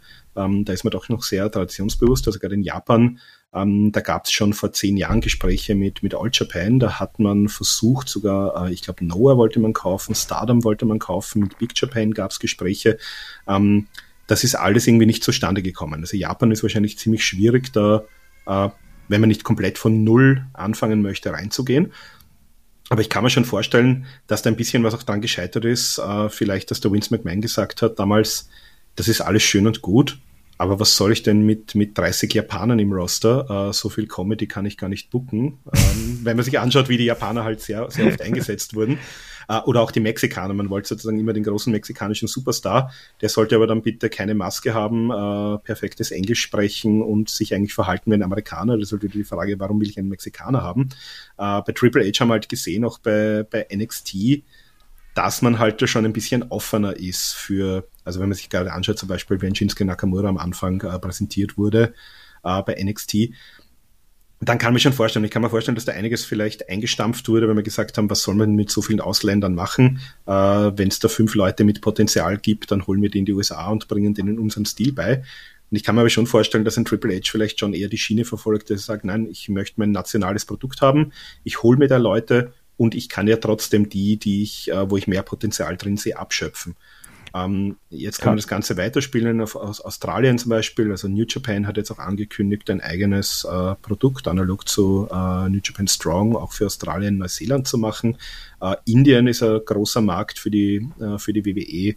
Wir haben da in Saudi-Arabien im Nahen Osten natürlich auch äh, große Geldflüsse. Also auch so wie du sagst, äh, kann man dort was aufbauen. Ich glaube, wenn die, wenn die WWE sagt, wir haben da pro Region fünf bis zehn Millionen Startup-Kosten, dann fällt das schon fast unter Portokasse bei den, bei den Jahresumsätzen. Ähm, noch dazu, ich glaube, man hat sogar eine Europa-Ringe eingelagert für, für die, für die Europatouren. Also ich glaube, das ist, die Infrastruktur aufzustellen, ist wahrscheinlich das, das wenigste Problem äh, für diese Geschichten. Und ich kann mir das äh, langfristig, und ich glaube, das war auch so eine Vision von Triple H, wenn er die jetzt nachverfolgen kann und das auch irgendwie argumentieren kann, dass dieses Geld, was da ausgegeben wird, irgendwie langfristig wieder ähm, ins Produkt zurückfließt, dann kann ich mir das als Endgame sozusagen schon vorstellen, dass man sagt, man möchte irgendwie 5, 6, 7, 8 äh, lokale Territories haben in jedem Standort der Welt. Und es macht natürlich Sinn. Also wenn ich jetzt irgendwo in Indien äh, talentierte Leute habe, ich habe jetzt keine Ahnung, äh, wo die in Indien trainieren können. Ich glaube, der Great Kali hat eine Schule. Äh, ich habe jetzt auch keine Ahnung, wie die, wie die Indie-Produkte in Indien ausschauen. Ähm, aber wenn jetzt plötzlich die, die WWE dasteht und ich kann dort äh, also ich muss mich ja vielleicht nicht nur unbedingt rekrutieren lassen, weil in, in Ländern wie, wie Indien oder Brasilien äh, oder auch Saudi-Arabien, wo es vielleicht gar keine lokale Wrestling-Szene in der Form gibt, dann kann ich tatsächlich sagen, ähm, okay, ich, ich nehme da jemanden, der es unterrichten kann oder meinetwegen fünf Trainer und ich mache da jetzt eine normale Wrestling-Schule auf und es kann mal jeder kommen und ich schaue mir das an und ich kann ja den Leuten sagen, na sorry, das, das wird so nichts oder ich mache eben meine lokalen Tryouts meinetwegen.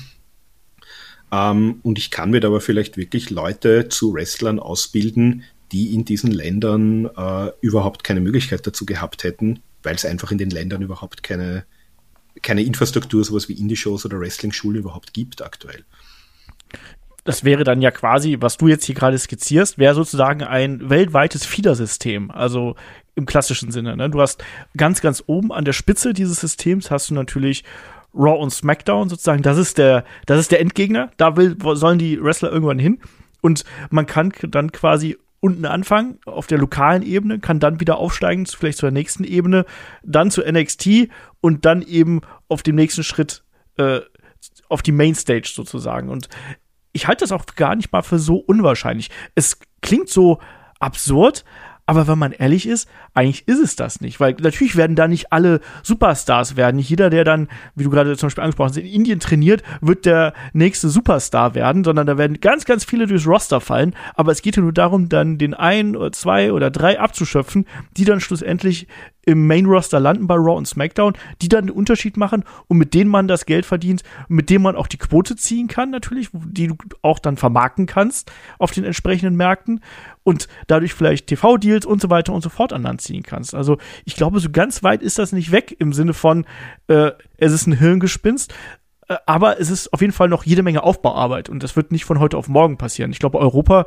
ist sozusagen aufgrund der Infrastruktur und auch aufgrund der Gegebenheiten, die einfach hier schon da sind, ist es, glaube ich, mit am einfachsten. Alles weitere, das wird sich dann äh, im weiteren Verlauf zeigen. Aber man sieht hier, dass das eher eine progressive ähm, Talentsichtung ist im Vergleich zu dem, was jetzt NXT 2.0 im vergangenen Jahr gemacht hat, wo man ja sehr plötzlich auf sich bezogen war und sehr auf den lokalen Markt quasi bezogen äh, war und auch auf, wie du schon richtig gesagt hast, Sporttalent äh, aus anderen Bereichen. Da hat man ja schon eine sehr, sehr starke Kehrtwende eigentlich von dem gemacht, was man zuvor mit NXT gemacht hat. Wir hatten jetzt ein Jahr NXT ähm, und das ist jetzt auch das, also NXT 2.0 natürlich.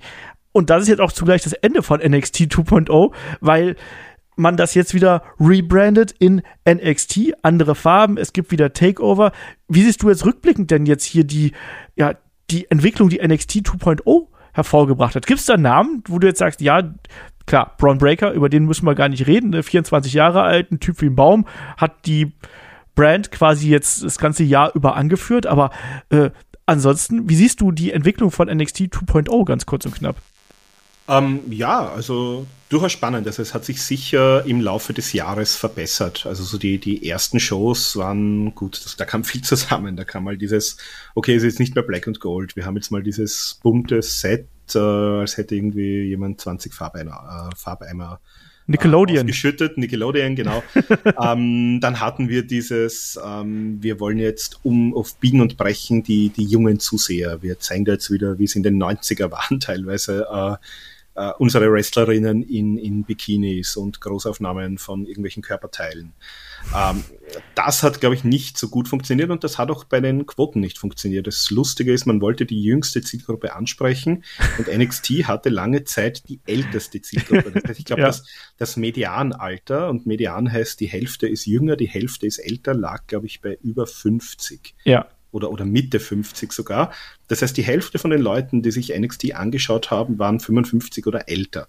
Ähm, gut, da hat sich jetzt ein bisschen was äh, geändert. Man ist jetzt auch wieder ein bisschen mehr also die Leute sind besser geworden, man hat teilweise Leute aus dem Main Roster dazugeholt, man hat wieder ein bisschen mehr äh, auf, die, auf die Leute mit, aus dem Indie-Bereich gesetzt, man hat jetzt in den letzten Monaten auch mehr Leute von NXT UK dazugeholt. Ähm, ich sehe da durchaus schon ein paar Namen. Also ähm, was ja auch interessant ist, es gab da diese Entlassungswellen. Man muss das vielleicht noch kurz ansprechen für die, die es jetzt nicht wissen. Also NXT war sozusagen immer das Baby von, von Triple H. Der hatte aber äh, dann vor einiger Zeit äh, schwere gesundheitliche Probleme. Also der hatte Herzprobleme, ist auch mehrfach operiert worden und wurde dann sozusagen auch ersetzt. Also einerseits war es auch diese Geschichte, man hat diesen, diesen Krieg gegen äh, Dynamite, AW nicht gewonnen. Das äh, das Produkt war ja ein reines Streaming-Produkt bis 2019. Dann hat man es sozusagen äh, ins Fernsehen gebracht, äh, Head-to-Head -head mit äh, AEW Dynamite. Da hat man dann die äh, sozusagen den Quotenkrieg verloren, hat es dann auf, auf Dienstag verschoben, äh, im April letzten Jahres. Und im September hat man dann sozusagen diesen Schritt gemacht auf NXT 2.0. Das heißt, Triple H war da auch draußen. Äh, Shawn Michaels hat da sehr viel hinter den Kulissen übernommen. Ähm, das war aber sozusagen von oben herab ähnlich gesteuert, wie es Raw und SmackDown ist. Und das hat man halt dem Produkt sehr stark angemerkt. Und das hat natürlich am Anfang auch zu, zu sehr viel Kritik geführt. Also wie du sagst, ja, das war ein bisschen die, die Braun Breaker Show auch lange Zeit. Also das war so der, äh, der Champion, der halt auch wirklich äh, gut abgeliefert hat, auch für seine eigentlich geringe Erfahrung, die er hat. Äh, und man hat dann auch reihenweise Leute immer wieder entlassen. Und das Erste, was man gesehen hat, was interessant ist, als Triple H zurückgekommen ist, der hat einige dieser Leute wieder zurückgeholt. Und zwar sogar ins Main Roster. Also wir hatten da ähm, Karen Cross zum Beispiel, wir hatten jetzt äh, Zoe Stark. Hallo, Karen Cross hat einen geilen Main Roster Run gehabt als ne, SM Gladiator, bitteschön. ja. äh, wenn du Demolition bei Wish bestellst. Genau. Ja, genau. genau das, ne? Also da will ich mal nichts sagen. Hitrow ja genauso. Hitrow waren, wie viele Smackdown-Auftritten haben sie gehabt? Zwei, drei oder so? Ja, sowas, genau. Und dann, genau, dann waren die mal ganz schnell äh, weg vom Fenster. Also Dakota Kai war es, Entschuldigung, nicht so stark, die man zurückgebracht hat, aber ja, Io Shirai genau. hieß es ja auch schon. Ähm, die wollte ja ursprünglich schon in den Main Roster, also die hat auch eigentlich, ähm, da hat man sozusagen gerüchterweise vernommen, dass die eigentlich der WWE oder NXT den Rücken kehren möchte. Die ist jetzt auch im Main Roster. Das heißt, er hat da sozusagen sehr schnell einmal Leute, in denen er selbst Potenzial gesehen hat, äh, egal ob sie jetzt da waren schon bei NXT oder ob er die sozusagen wieder zurückholen musste. Ah, die hat er, hat er geholt. Ah, Johnny Gargano zum Beispiel ja. hat ja auch gesagt, ähm, also in dem Moment, wo er gehört hat, dass Triple H jetzt sozusagen am Ruder ist, war für ihn klar, dass er eigentlich nur zur WWE möchte. Und ähm, das war für den halt vorher nicht klar weil man sich halt vielleicht vorstellen kann, auch wenn man anschaut, was mit einem Jumper passiert ist, ähm, was mit einem Johnny Gargano im Main Roster vielleicht sonst passiert wäre. Also das war schon mal sehr interessant, dass er da durchaus äh, seine Leute sieht, in denen er auch Potenzial gesehen hat und dass er die jetzt sozusagen nach, nach seinem äh, Gutdünken gerne vorbereiten möchte. Solo Sikoa zum Beispiel haben wir auch gesehen, der hat einen großen äh, Part gespielt jetzt auch bei, äh, beim letzten WWE Pay-Per-View als, als Teil auch vom neuen äh, oder äh, von der Familie von Roman Reigns, hat jetzt auch den North American Titel gewonnen. Also da, da hat man schon Leute und äh, ja, gerade den North American Titel Midcard, also Carmelo Hayes, Cameron Grimes, ähm, das sind schon Leute, bei denen kann ich mir sehr, sehr gut vorstellen, dass man die auch in den, im, im Main Roster unterbringen kann. Und auch bei den Tag Teams. Also Pretty Deadly ist zum Beispiel für mich, war sie schon bei zu NXT UK Zeiten. Das ist für mich ein Team, das kann ich sofort äh, bei Raw oder SmackDown zeigen, sowohl im Ring als auch wenn ich möchte, dass die irgendwie Promos, Interviews, äh, Backstage-Skits, sonst irgendwas tun. Fotos, mal Fotos, Fotos gewinnen. das ist genau. ganz wichtig. Ähm, ja, Phantasma wird jetzt wahrscheinlich im Main Roster landen. Ähm, diese ganze Legado Phantas del Phantasma, äh, ja. die Angelo-Familie. Ähm, das oh. waren schon Stories, die, die lustig waren. Also das war jetzt nicht so das, äh, das Beste vom Besten, aber mit denen konnte man schon in irgendeiner Form was anfangen. Ähm, wir hatten natürlich bei, bei MSK auch das Problem, ähm, dass die halt jetzt äh, nur zur Hälfte da sind, aber Imperium zum Beispiel. Imperium waren bei NXT UK, bei NXT haben die eine Rolle gespielt ja. äh, und die spielen sie jetzt auch sehr gut im Main Roster weiter. Das heißt, ähm, ich glaube, da ist man auf dem richtigen Weg. Es haben auch die Quoten gezeigt in den letzten Wochen, dass das nach oben geht. Äh, ich glaube, dass diese Leute jetzt nach einem Jahr äh, da hat man ja viel neue Leute eigentlich dann reingebracht, dass die jetzt ein bisschen etablierter sind, dass die jetzt auch im Ring immer besser werden. Äh, man beginnt ja jetzt, oder man hat jetzt auch wieder begonnen, diese äh, kleinen Hausshows in Florida zu fahren und das ist das, was halt vielen Leuten gefehlt hat. Also so einer wie, wie einer Lash Legend, ähm, die mag eine gute Sportlerin sein, aber der bringt das halt gar nichts, wenn die äh, jede Woche bei NXT ihr eines Match hat, das sie die ganze Woche einstudiert hat. Die muss mit verschiedenen Leuten jeden Tag im Ring stehen, vier, fünf Mal die Woche und die braucht halt einfach, äh, William Regal nennt das in seinem Podcast immer Raps, also die braucht sozusagen Wiederholungen. Die muss halt einfach mal lernen, wie das im Ring funktioniert, wie sie reagiert, wenn mal irgendwas nicht funktioniert. Und wenn man die jetzt zwei, drei Jahre lang gut trainiert und gut aufbaut und die dabei bleibt, ist das zum Beispiel jemand, wo ich mir vorstellen kann, äh, aus der kann man irgendwas machen. Und das wird wahrscheinlich bei vielen Leuten so sein und das wird auch bei vielen so sein, die man jetzt sozusagen über diese Sportlerschiene äh, sich hineinholt. Die kann ich halt nicht in einem TV-Produkt vor Live-Publikum sozusagen entwickeln. Die müssen halt mal ihre, äh, ja, wie sagt man, äh, ihr Lehrgeld bezahlen. Ja, die müssen erstmal On, on the road lernen quasi. On the road lernen, genau, so wie das halt früher auch war. Früher gab's halt äh, vier, fünf Hausshows die Woche und da konnten Leute auch äh, mit verschiedenen Leuten arbeiten, konnten sozusagen sich auf ihre TV- und ihre Pay-Per-View-Matches so ein bisschen vom Live-Publikum vorbereiten und das hat dann meistens auch gut funktioniert. Und ich glaube, in die Richtung äh, wird man bei NXT jetzt auch wieder mehr gehen müssen man ist eben auch jetzt zuletzt stärker von diesen Klischee-Gimmicks weggegangen hin zu ernsteren Charakteren. Also wenn ich mir jemand wie einen ähm, J.D. McDonough, auch wenn ich diesen Namen total doof finde, ähm, anschaue, der ist schon ein interessanter Vogel, wie man den aufgebaut hat. Selbst mit Joe Gacy und ähm, seinem Schism hier an der Seite auch das gefällt mir eigentlich ganz gut. Wir haben eine Roxanne Perez, die wirklich sehr, sehr gut im Ring ist. Und genauso wie eine Cora Jade. Das sind beides Frauen, die könnte man jetzt schon zu Raw oder SmackDown schicken. Und das könnte funktionieren. Genauso Toxic Attraction haben wir ja schon gesehen. Dann Verletzungspech und so. Aber ich glaube, die, auch die werden wir bald wieder ähm, bei äh, Raw oder SmackDown sehen. Bin ich mir sehr, sehr sicher. Also man merkt schon, da ist jetzt ein eine Generation, die ist jetzt quasi auch gewachsen. Solo Sikoa ist da noch eine ähm, andere Geschichte, da werde ich dich gleich noch mal was zu fragen. Carmelo Hayes ist ja auch schon gerüchtet, dass der jetzt hochgeht nach dem Titelverlust. Und bin ich ehrlich, habe ich auch schon mit Shaggy im Magazin drüber geredet, sehe ich absolut so. Der ist so gut im Ring, der hat sein Match gegen Ricochet gehabt, was ein absoluter Showstealer gewesen ist schickt ihn hoch. Für mich ist auch mit Trick Williams. Trick Williams ist noch nicht so weit, aber die beiden passen gut zusammen. Lass die zusammen, bring die hoch. Soda Sikoa finde ich eine spannende Geschichte, weil der ist ja gerade so ein, so ein Wandler zwischen den Welten, wie ich finde. Ne? Der ist auf der einen Seite natürlich Teil der Bloodline. Du hast gesagt, Clash at the Castle, SmackDown und so weiter und so fort. Trägt jetzt aber ein NXT-Belt. Ist das vielleicht auch so ein Zeichen dafür, dass man, wo man jetzt über ein Jahr lang so getan hat, ja, NXT, das ist halt Developmental, ne, die, die lernen noch, ne, die haben komische Gimmicks, die sind hier, äh, Italiener oder was auch immer die alle sind, ähm, Mafiosi und sowas, ne, haben wir ja ganz krude äh, Charakter auch einfach äh, gehabt, ne. Aber ist Solo Sikoa jetzt so jemand, den man aufgrund seiner Vergangenheit jetzt auch dazu benutzt, um NXT wieder so ein bisschen in die Main Show reinzubekommen, bei SmackDown reinzubekommen, als Teil der Bloodline, dass man sagt, hey, übrigens, der ist NXT Champion. Das spricht nicht nur für ihn, das spricht übrigens auch für NXT, weil wir erinnern uns noch vor ein paar Jahren hatten wir auch mal diesen Crossover gehabt, wo NXT plötzlich sehr prominent dargestellt worden ist, eben gerade zu Beginn dieses Kampfes mit AW Dynamite und so. Ähm, glaubst du, das ist so der, der Versuch, zumindest so ein bisschen Cross-Promotion quasi zu betreiben?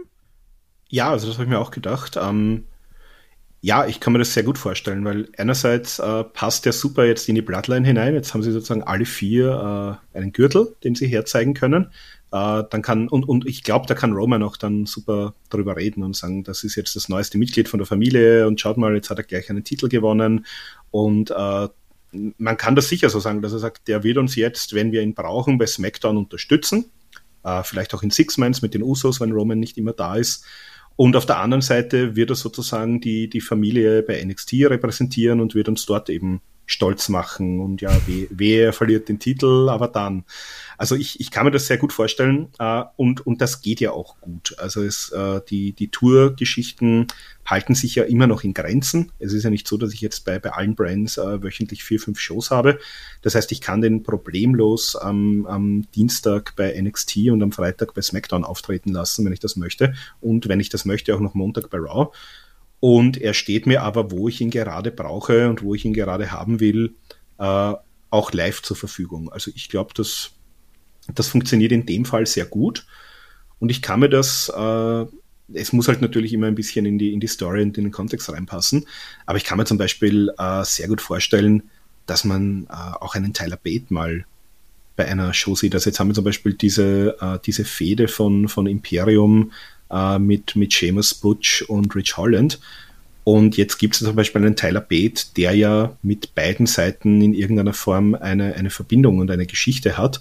Und den könnte ich, wenn ich da jetzt irgendwie sage, ich möchte jetzt mal ein, ein cooles Singles-Match machen, ich zeige mal äh, Gunther gegen Tyler Bate oder meinetwegen auch äh, Butch gegen Tyler Bate bei SmackDown. Ich möchte jetzt mal ein 25-Minuten-Match haben, das die Hütte abreißt. Äh, dann kann ich den problemlos jederzeit da reinbringen äh, und habe sozusagen auch eine, eine Storyline, wo er gut hineinpassen würde. Das ist jetzt nur ein Beispiel, was mir ja. noch einfallen würde. Ja, ich glaube ohnehin, dass wir das jetzt viel, viel stärker sehen, dass wir nicht nur nach unten quasi Zusammenarbeit zwischen Raw, SmackDown, also Main Roster und NXT sehen, sondern eben auch ähm, auf dem anderen Wege, wie wir es jetzt äh, zwischenzeitlich ja mit, zum ersten Mal quasi mit ähm, Solo Secure gehabt haben. Ich glaube, man wird NXT versuchen, dadurch wieder zu stärken, weil man auch gemerkt hat, dass brauchen wir vielleicht auch viel, viel stärker fürs Produkt. Und man hat es ja auch gesehen, dass man jetzt auch andere Strukturen schafft. Das hast du ja auch aufgeführt. Ne? Wir haben zuletzt die ähm, Beförderung auch nochmal von Triple H gesehen, der hier zum Chief Content Officer nochmal ernannt worden ist. Auch ein Shawn Michaels hat, bekleidet ja inzwischen ein neues Amt. Also man merkt schon, dass hier äh, Strukturen ähm, erschaffen werden. Es sind auch Leute zurückgekommen. Ähm, der Road Dog ist zum Beispiel auch wieder mit dabei und äh, auch ein paar andere Namen, die da genannt werden. Also man merkt, äh, es entstehen neue Strukturen und entstehen neue Verbindungen und die sind nicht ganz so starr, wie sie das vielleicht noch vor äh, einigen Jahren unter Vince McMahon gewesen sind, oder? Genau, also man sieht es ja auch schon am Titel von Triple H, also man hat das ja schon gehört, er ist jetzt sozusagen für Creative zuständig, jetzt hat man es nochmal äh, sozusagen auch im, im äh, Business-Sprech äh, etabliert, er ist jetzt Chief Content Officer, also er ist sozusagen für den gesamten Inhalt äh, verantwortlich. Und ja, also er hat jetzt natürlich alles in der Hand, Raw, SmackDown und NXT. Das heißt, er kann da auch seine Gesamtvision umsetzen. Und wie du sagst, das merkt man eben jetzt genau. Und ich, ich kann mir das sehr gut vorstellen, dass es da jetzt auch mehr Austausch geben wird. Ähm, einen Namen, den wir jetzt noch gar nicht genannt haben, der mir jetzt noch, noch einfällt, weil ich ihn einfach nicht vergessen möchte, ähm, ist Jim Smallman. Der wird jetzt vielleicht nicht vielen Leuten was sagen. Das ist einer der Begründer von Progress in äh, England gewesen, der dann vor einigen Jahren äh, durch diese Progress WWE Kooperation zur WWE gewechselt ist und der mhm. war zum Schluss ähm, der, der Headwriter also sozusagen der Hauptproduzent für NXT UK. Jetzt weiß man nicht genau, ähm, wird er dann bei NXT Europe wieder eingesetzt. Und der hat ja, sage ich mal, ist auch ein, ein kreativer Freigeist mit sehr guten Ideen. Also NXT UK, meiner Meinung nach, war da sehr, sehr gut auch aufgezogen, was jetzt äh, Storylines und auch Matchpräsentation von großen Matches angeht. Ähm, das ist jetzt auch jemand, den man sozusagen ohne aktuelle Tätigkeit, also weiß nicht, was er sonst noch tut, äh, aber den hätte man jetzt auch in der Hinterhand. Das heißt, wenn ich jetzt noch einen Jim Smallman zusätzlich vielleicht bei NXT oder meinetwegen als, als uh, Creative Consultant, wie auch immer, vielleicht, ich weiß ja nicht, wie die, wie die uh, Strukturen sind. Es gibt ja immer noch diese Writing-Teams, aber ich kann mir ganz gut vorstellen, da vielleicht gibt's, weiß ich nicht, alle zwei Wochen mal eine, eine Videokonferenz zwischen Triple H, Shawn Michaels und Jim Smallman äh, und ein paar anderen, die sich einfach mal ein bisschen so austauschen, was könnte man denn tun, was machen wir mit dem Brand? Und, und vor allem ähm, irgendjemanden, der es ein bisschen im Blick behält, äh, eben gerade diese ich sag mal fast interpromotional Zusammenarbeit. Wen können wir denn von NXT gerade hochschicken? Was werden da eine gute Storyline? Wen können wir von Raw vielleicht mal für ein paar Monate zu, zu NXT runterschicken? Ähm, und ich glaube, dass da, dass da solche Leute äh, durchaus mit, mit kreativem Geist nicht schlecht sind, die sich da auch noch ein bisschen einbringen können. Ja. Ansonsten, ja, wir haben es gesehen. Also es sind jetzt eben äh, einerseits Leute zurückgeholt worden und andererseits äh, haben wir auch gesehen, dass es da jetzt neue Pushes gibt. Also mir fällt jetzt zum Beispiel äh, allein die Präsentation von, von äh, Gunther, also Walter, ich tue mir immer noch ein bisschen schwer, den, den Namen zu nennen, ähm, und Imperium an. Also das hat eigentlich begonnen. Einerseits hat man mal Gunther und Ludwig Kaiser alleine hochgeholt, hat sich sozusagen von, von äh, Fabian Eichner, Giovanni Vinci getrennt. Ähm, dann hat man das, die, die Musik geändert, dann hat man ein bisschen den Auftritt geändert, also von schwarz zu rot. Äh, dann gab es da plötzlich dieses, ähm, ja, Gunther ist jetzt sauer auf, auf Kaiser und, und jobbt ihn, weil er verloren hat oder weil er nicht das getan hat, was er wollte. Dann hieß es schon irgendwie gerüchteweise, kurz bevor äh, Vince McMahon dann äh, gegangen ist oder gegangen wurde, dass er ein bisschen so das Interesse oder den, den Push von Walter jetzt verloren hat.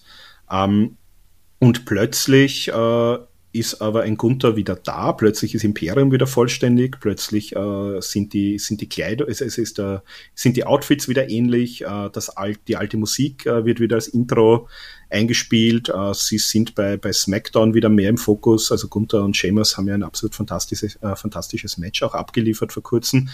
Und das sieht man schon so ein bisschen, glaube ich, die Handschrift von Triple H, wo er sagt, okay, das sind Leute, die mag ich, äh, bei denen weiß ich auch, woran ich bin, für die habe ich äh, Pläne und die möchte ich auch so präsentieren, wie sie meiner Meinung nach richtig präsentiert werden müssen. Also Johnny Gargano, äh, Karen Cross haben wir angesprochen, äh, die ganze Gruppe um Dakota Kai, Io Shirai, Bailey ist ein Beispiel, Dexter Loomis ist jetzt wieder zurück, ähm, Tyler Bate äh, hat jetzt eine prominente Rolle auch bekommen und das sind alles Leute, das sind eigentlich alles Triple H-Leute. Die hat er selbst, äh, sind sozusagen die Leute, die hat er unter Vertrag genommen, teilweise bei NXT, teilweise bei NXT UK.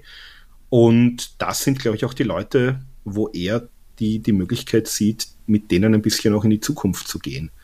Und das ist, glaube ich, also ich glaube, für alle, die irgendwie sich bei, bei NXT oder NXT UK äh, vernünftig verhalten und präsentiert haben in den letzten Jahren, ähm, sind das sicher gute Nachrichten für die Zukunft. Auf jeden Fall, auf jeden Fall. Also man merkt, dass da plötzlich eine andere Gewichtung da ist. Und du hast gerade Dakota Kai und Io Shirai angesprochen. Ich will auch dann mal ganz kurz auf das Damenwrestling eingehen, weil ich glaube, auch da ähm, darf man nicht vergessen, dass ähm, diverses Talent jetzt auch plötzlich ähm, größere Rollen bekommen haben. Ich finde zum Beispiel die Position, die auch eine Rhea Ripley jetzt beim Judgment Day einnimmt, als ja, als diese intrigante Schlange mehr oder weniger, die hier den armen, naiven Dominik auf ihre Seite zieht und gegen ihr, gegen seinen Vater äh, wendet, finde ich super. Auch die Art von Dominanz, die wir von ähm, Damage Control derzeit sehen. Jetzt erstmal mit den Tag Titles. Es wird gemunkelt, dass man ähm, eventuell auch Bailey noch den äh, Raw Women's Championship geben möchte, dass der, dass die Gruppierung alle Bells hat. Auch da merkt man eine klare Veränderung, äh, die da stattfindet und dass man da eben auch versucht, neues Talent reinzuwerfen. Und ich bin auch gespannt drauf, ob man da, das hast du ja auch aufgeschrieben, ob man da vielleicht noch mal sowas probieren wird, wie das Mayan Classic oder irgendeine andere Art und Weise, die Damen auch äh, weiter in den Mittelpunkt zu rücken. Also was wir, glaube ich, sagen können, ist auf jeden Fall, dass insgesamt die Zusammenarbeit, das wurde ja auch schon ähm, diverse Male durch verschiedene Quellen bestätigt, dass die Zusammenarbeit von NXT und von Raw und SmackDown, dass das erleichtert werden soll, dass die Übergänge leichter äh, stattfinden sollen, dass kein Talent einfach hochgezogen wird, nur damit es hochgezogen wird, sondern dass man die erst hochholt, wenn eine Storyline dahinter ist. Das sehen wir jetzt schon bei einem Carrion Cross haben wir es äh, schon gehabt. Wir haben es bei Damage Control jetzt gehabt. Ähm, Johnny Gargano auch direkt in der Story mit ähm, Austin Theory unterwegs. Also man merkt schon, das ist generell was, was ich sehr mag am aktuellen WWE-Produkt, dass eigentlich fast alles, was stattfindet, irgendeinen Story-Hintergrund hat. Du hast keine Matches mehr, die einfach so stattfinden. Oder wenn, dann äh, kommt dann im Nachgang irgendwas, was mit einer Geschichte zu tun hat. Und das ist eigentlich was, was ähm, ich auch hier erwarte. Die Frage ist, ähm, wie ist denn jetzt die Perspektive für NXT dann im Nachgang? Weil ich rechne auch damit, dass wir hier und da noch weitere Call-Ups haben. Wir haben Carmelo Hayes gerade schon angesprochen wie lange Cameron Grimes zum Beispiel da bleibt, weiß ich nicht. Ich meine, der hat jetzt aktuell ein Programm mit Joe Gacy, das wird noch ein bisschen gehen, aber der ist für mich so in der nächsten Riege, wo man sagt, der geht dahin. Ähm, wie siehst du jetzt die Neuausrichtung von NXT, die jetzt ja angedeutet worden ist? Also kriegen wir plötzlich wieder den Indie-Catch hier? Gibt's den überhaupt noch? Äh, kann den WWE überhaupt noch auf die Beine stellen? Oder muss man eigentlich den Weg, den man jetzt die letzten, ich sag mal, sechs Monate gegangen ist, muss man den jetzt einfach weitergehen und diesen Mix aus ich sag's mal, erfahrenen Wrestlern und eben neuem Talent muss man den beibehalten und weiter aussetzen? Ich glaube beides. Also ich glaube einerseits ähm, sollte man schon mit dem Talent, das man jetzt hat, weitergehen. Ähm, jetzt sind natürlich aus, aus NXT UK noch doch einige Namen dazugekommen, die das auch nochmal ein bisschen aufwerten können. Und wir haben aber gesehen, also man muss ja nicht äh, sozusagen jetzt wieder alles aus dem Indie-Bereich aufkaufen. Aber ich glaube, dass Triple H da auch keine Aversionen dagegen hat. Also wir sehen ja jetzt, einerseits werden äh, jetzt nächstes, übernächstes Jahr werden zum Beispiel einige Verträge bei EW auslaufen. Äh, wir haben jetzt zum Beispiel auch ja diese, diese Geschichte mit äh, Malachi Black, ehemaliger Alistair Black, der plötzlich äh, gerüchteweise weg wollte, jetzt möglicherweise auch weg ist von AEW. Ähm, da war Triple H immer ein großer Fan davon. Ich meine, andererseits heißt es wieder, gibt es da Verletzungsgerüchte. Ich kann mir auch nicht vorstellen, dass ihn ein Tony Khan äh, vorzeitig aus einem langjährigen Vertrag verlässt und ihm sagt, ja, kein Problem, gehst wieder zurück zu deinem ehemaligen Arbeitgeber. Also ich, ich denke mal, da wird es Klauseln geben, aber äh, bei EW wissen wir, da, da hat es auch ein bisschen gerumpelt in den letzten Monaten. Ähm, das heißt, ich kann mir einerseits mal vorstellen, dass vielleicht auch Leute von dort äh, weg wollen, beziehungsweise dass es vielleicht auch Leute gibt, für die AEW äh, gerade aus dem Indie-Bereich jetzt nicht mehr so der, äh, die, die bevorzugte Destination ist, die es vielleicht noch vor ein, zwei Jahren war. Äh, wir sehen ja auch bei AEW Dark und, und Elevation äh, immer wieder neue Leute, die aber auch nicht unter Vertrag sind, ähm, Im im US-Indie-Bereich, also es gibt da immer noch äh, genug Namen, äh, auch, auch bei Impact gibt es zum Beispiel genug Namen, die gut sind. Also ich kann man zum Beispiel mittelfristig äh, in einer Triple H geführten WWE-NXT, kann ich mir zum Beispiel einen Mac Bailey sehr, sehr gut vorstellen. Äh, als, als absolut sensationellen Wrestler. Das heißt, ich glaube, es, es gibt schon noch diesen Pool, aus dem man schöpfen kann. Und auf der anderen Seite äh, war Triple H halt sozusagen vor diesem äh, ganzen Umbruch, wo jetzt in seine neue Rolle ge gekommen ist, äh, war Triple H jetzt zuletzt für dieses NEL, also für dieses Next in Line Programm zuständig, das eigentlich als Ziel hatte, eben vor allem Sportler aus dem College-Bereich äh, zu rekrutieren, ähm, beziehungsweise denen die Möglichkeit zu geben, sich auch im Rahmen äh, von, von einem WWE-Produkt äh, selbst zu vermarkten. Also jetzt auch im Bereich Social Media und so, man ist ja halt doch sehr stark auf, auf Sportler gegangen, die einen sehr großen Social Media ähm, haben mit vielen Followern. Ähm, das heißt, ich kann mir sehr gut vorstellen, dass man so ein bisschen eine duale Strategie fährt, dass man sagt, man holt sich mal die, die Besten aus dem College-Sport, schaut einfach mal, äh, was man aus denen machen kann wie viel von denen irgendwie Potenzial haben, dass man mehr daraus machen kann. Man holt sich auf der anderen Seite jetzt, sage ich mal, die, die jungen heißen Indie-Leute, die da gerade so äh, bei PWG und Co. Äh, regelmäßig zu sehen sind oder vielleicht auch aus dem äh, UK-Indie-Bereich. Und man hat eben jetzt dieses äh, Homegrown-Talent, das man eben weiter aufbaut, beziehungsweise das mal sukzessive, wo es eben Sinn macht, auch in den Main-Roster holt. Und ich glaube, das könnte schon eine, eine der Strategien sein von, von Triple H und Shawn Michaels in dieser Richtung. Ich glaube, man muss sich keine Illusion machen, dass wir sowas wie Black and Gold nochmal bekommen werden. Ähm, also in dieser Art und Weise, wirklich diese Brand innerhalb der Brand, die wir äh, da gesehen haben, wirklich, wo dann ähm, Black and Gold ja so ein Kontraprodukt zu dem gewesen ist, was dann im Main Roster quasi lief. Weil das werden wir nicht haben, weil dafür hat sich auch das Main Roster Produkt zu sehr ähm, entwickelt, sondern wir werden äh, ein Parallelprodukt haben, was vielleicht ein bisschen mehr auf Wrestling setzt, vielleicht auch hier und da ähm, eine etwas andere Stilrichtung haben wird. Also vielleicht auch da mal, äh, das heißt ja auch, dass man Carmelo Hayes vor allem auch deswegen ähm, hochholen möchte, weil der eher so einen ähm, Cruiserweight-Stil fährt. Und wir wissen auch, dass Triple H ein Fan von Cruiserweight Wrestling gewesen ist, auch wenn Tour 5 Live nicht so geil, nicht so geil war, muss man vorsichtig auszudrücken. Ähm, aber ich glaube, dass wir da äh, mehr von diesen Einflüssen sehen werden und ich glaube, dass äh, da Triple H vielleicht auch ein bisschen experimentieren wird. Ne? Was, was, was kann man machen? Welche Möglichkeiten gibt's noch, ähm, die Charaktere zu präsentieren? Vielleicht auch, wie kann man in der Produktion da noch was äh, machen? Ähm, da gibt es vielfältige Möglichkeiten. Ähm, aber dieses klassische Black and Gold, was wir damals gehabt haben, wo wirklich gefühlt jeder, der im Indie-Bereich Rang und Namen gehabt hat, untergekommen ist, das werden wir nicht bekommen. Auch ganz einfach, weil die Konkurrenz durch AEW da äh, inzwischen auch zu stark ist und weil die ja auch einfach mit abschöpfen werden. Für Wrestler ist es eigentlich derzeit eine ne, ne gute Zeit, oder? Also du musst dir eigentlich nur ne, über einen gewissen Zeitraum einen guten Namen machen und dann hast du zwei, wenn du NXT jetzt als separate Brand nimmst, drei Bereiche, wo du quasi gut Geld verdienen kannst. Oder wie siehst du das? Ähm, ja, absolut. Also ich kann mir, ich kann mir das einerseits gut vorstellen und man darf auch nicht vergessen, also nicht nur, ähm, nicht nur NXT, WWE, beziehungsweise AW, sondern äh, was man auch nicht außer Acht lassen darf, ist New Japan, die in den USA ja Richtig. auch immer eine stärkere äh, Präsenz aufbauen mit New Japan Strong. Ja. Das heißt, ich kann mir sehr gut vorstellen, dass es auch vielleicht Leute gibt, die speziell sagen, ich möchte eigentlich dort gerne hin, um vielleicht auch ein bisschen diesen Sprung nach Japan dann zu schaffen. Also Tom Lawler war ja zum Beispiel jetzt jemand, Uh, um mal uh, komplett ein uh, bisschen vom Thema wegzukommen, nur am Ende, ähm, der ja eigentlich aus dem Indie-Bereich, also der war ein MMA-Kämpfer, war im Indie-Bereich, ähm, ist dann über New Japan Strong, war dort der Champion reingekommen und äh, durfte jetzt erstmals in Japan im G1-Turnier teilnehmen. Also es gibt durchaus, glaube ich, auch Leute, die vielleicht sagen, äh, na, Japan wäre eigentlich mein Endziel und jetzt sehe ich auch in den USA eine Möglichkeit, äh, über die Schiene reinzukommen. Das darf man auch nicht außer Acht lassen. Ähm, was ich äh, vielleicht auch noch am Schluss äh, sagen möchte, äh, ich glaube, dass jemand den Triple H, ich, ich, ich wage das mal zu behaupten, sicher ein bis zweimal die Woche schmerzlich vermisst im, in seiner Tätigkeit, ist ein William Regal, der ja auch mhm. entlassen wurde, der mittlerweile bei AW ist. Äh, ich kenne jetzt die, die Vertragsdetails nicht, ich weiß nicht, wie lange der gebunden ist. Der hat ja dort auch seine Rolle, äh, die ihm, glaube ich, sehr viel Spaß macht mit dem Blackpool Combat Club.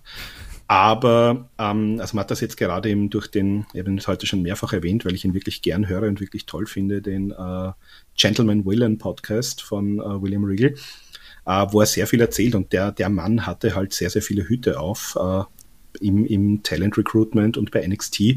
Und äh, so wie er das erzählt, also der hat eigentlich nichts anderes gemacht, als sich sehr, sehr viel Wrestling aus der ganzen Welt anzusehen. Also der, der hat, glaube ich, von, von jeder Promotion, die irgendwie äh, Potenzial gehabt hat, hat er sich sehr, sehr viele Matches von den Leuten angeschaut, ist in der ganzen Welt auch herumgeflogen, äh, zu Shows gegangen, hat sich die Leute dort vor Ort live angeschaut.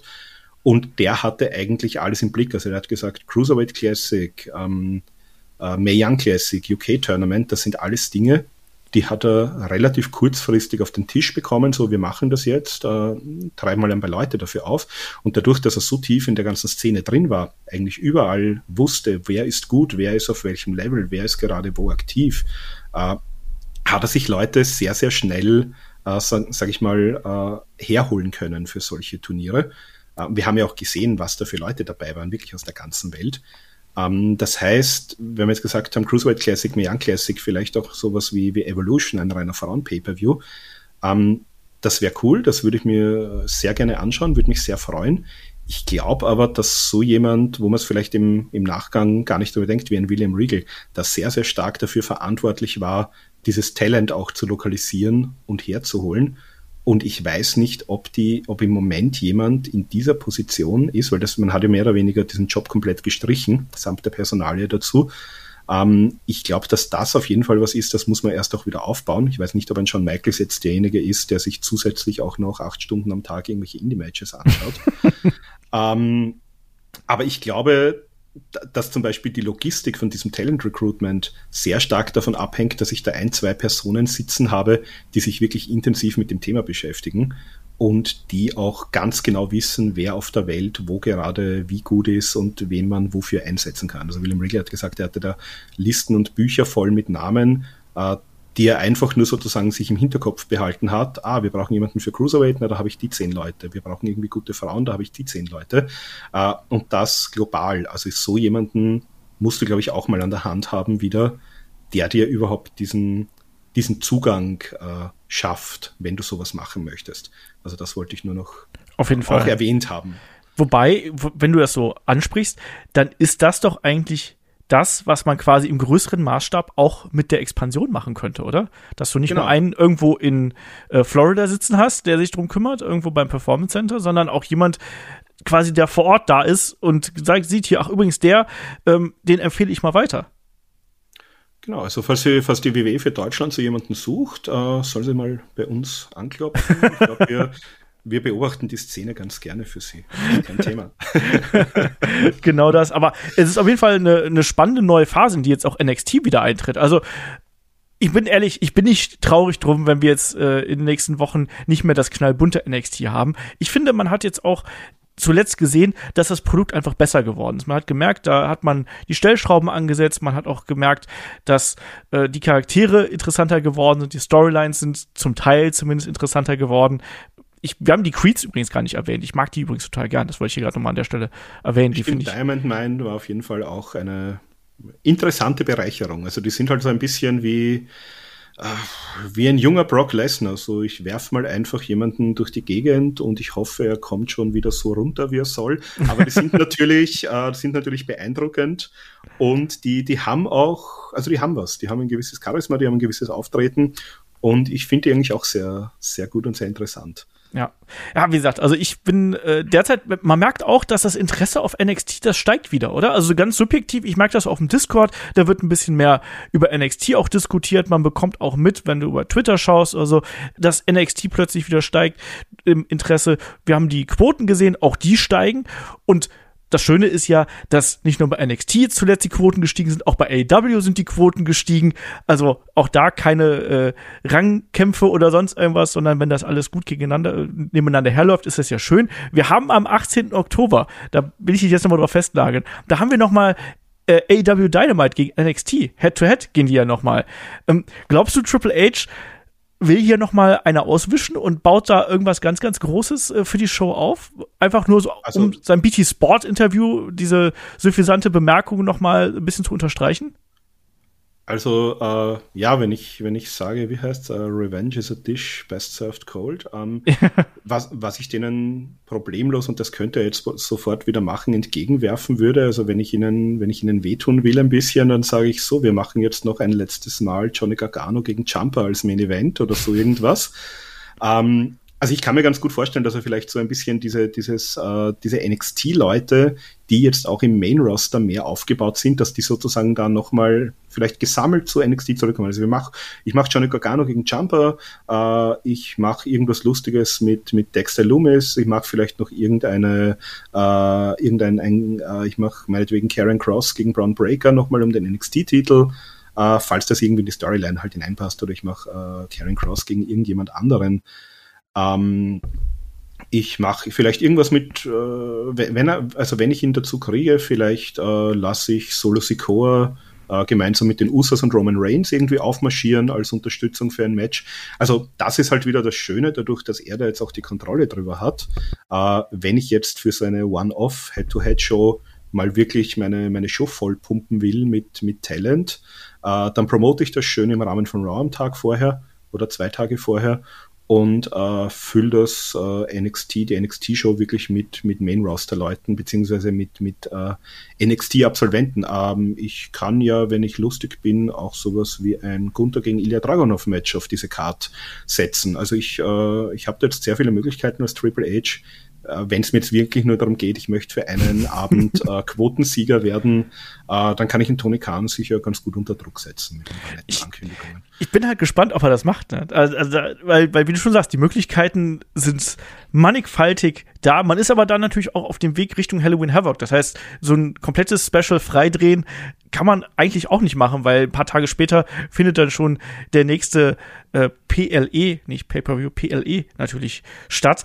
Also da muss man dann auch ein bisschen drauf acht geben. Aber ich glaube, irgendwas wird man sich überlegen. Und ich habe auch ein bisschen den, so mein Bauchgefühl sagt auch Solo Sikor und die Usos in irgendeinem wilden Six-Man gegen irgendjemand anders. Nur, dass man so ein bisschen diese Bloodline-Geschichte und da was rüberzieht. Ich finde es momentan spannend. Ich finde, äh, NXT ist ähm, so interessant wie schon seit gefühlten Ewigkeiten nicht mehr. Und ich glaube, da können wir uns auf einiges freuen einfach. Also ohnehin momentan eine gute Zeit eigentlich, um Wrestling zu verfolgen. Es passiert so viel an allen verschiedenen Fronten. Wir kommen fast nicht mehr nach mit dem Podcasten. Eigentlich ist es eine, eine tolle Zeit derzeit, oder? Absolut. Also wir haben ja letztens schon sehr ausführlich über EW und Ring of Honor gesprochen und das war noch vor diesen großen äh, Backstage-Explosionen, die es ja. da gab. Also da hätte man wahrscheinlich locker noch mal eine Stunde dranhängen können, wenn das damals schon äh, Thema gewesen wäre. Und jetzt auch mit dem WWE-Umbruch. Also auch die, äh, das TV-Produkt ist besser. Man hat es ja auch bei Clash of the Castle gesehen. Ähm, da gab's mag Zufall gewesen sein, aber da war der Fokus schon wieder sehr stark auf qualitativ guten In-Ring-Wrestling.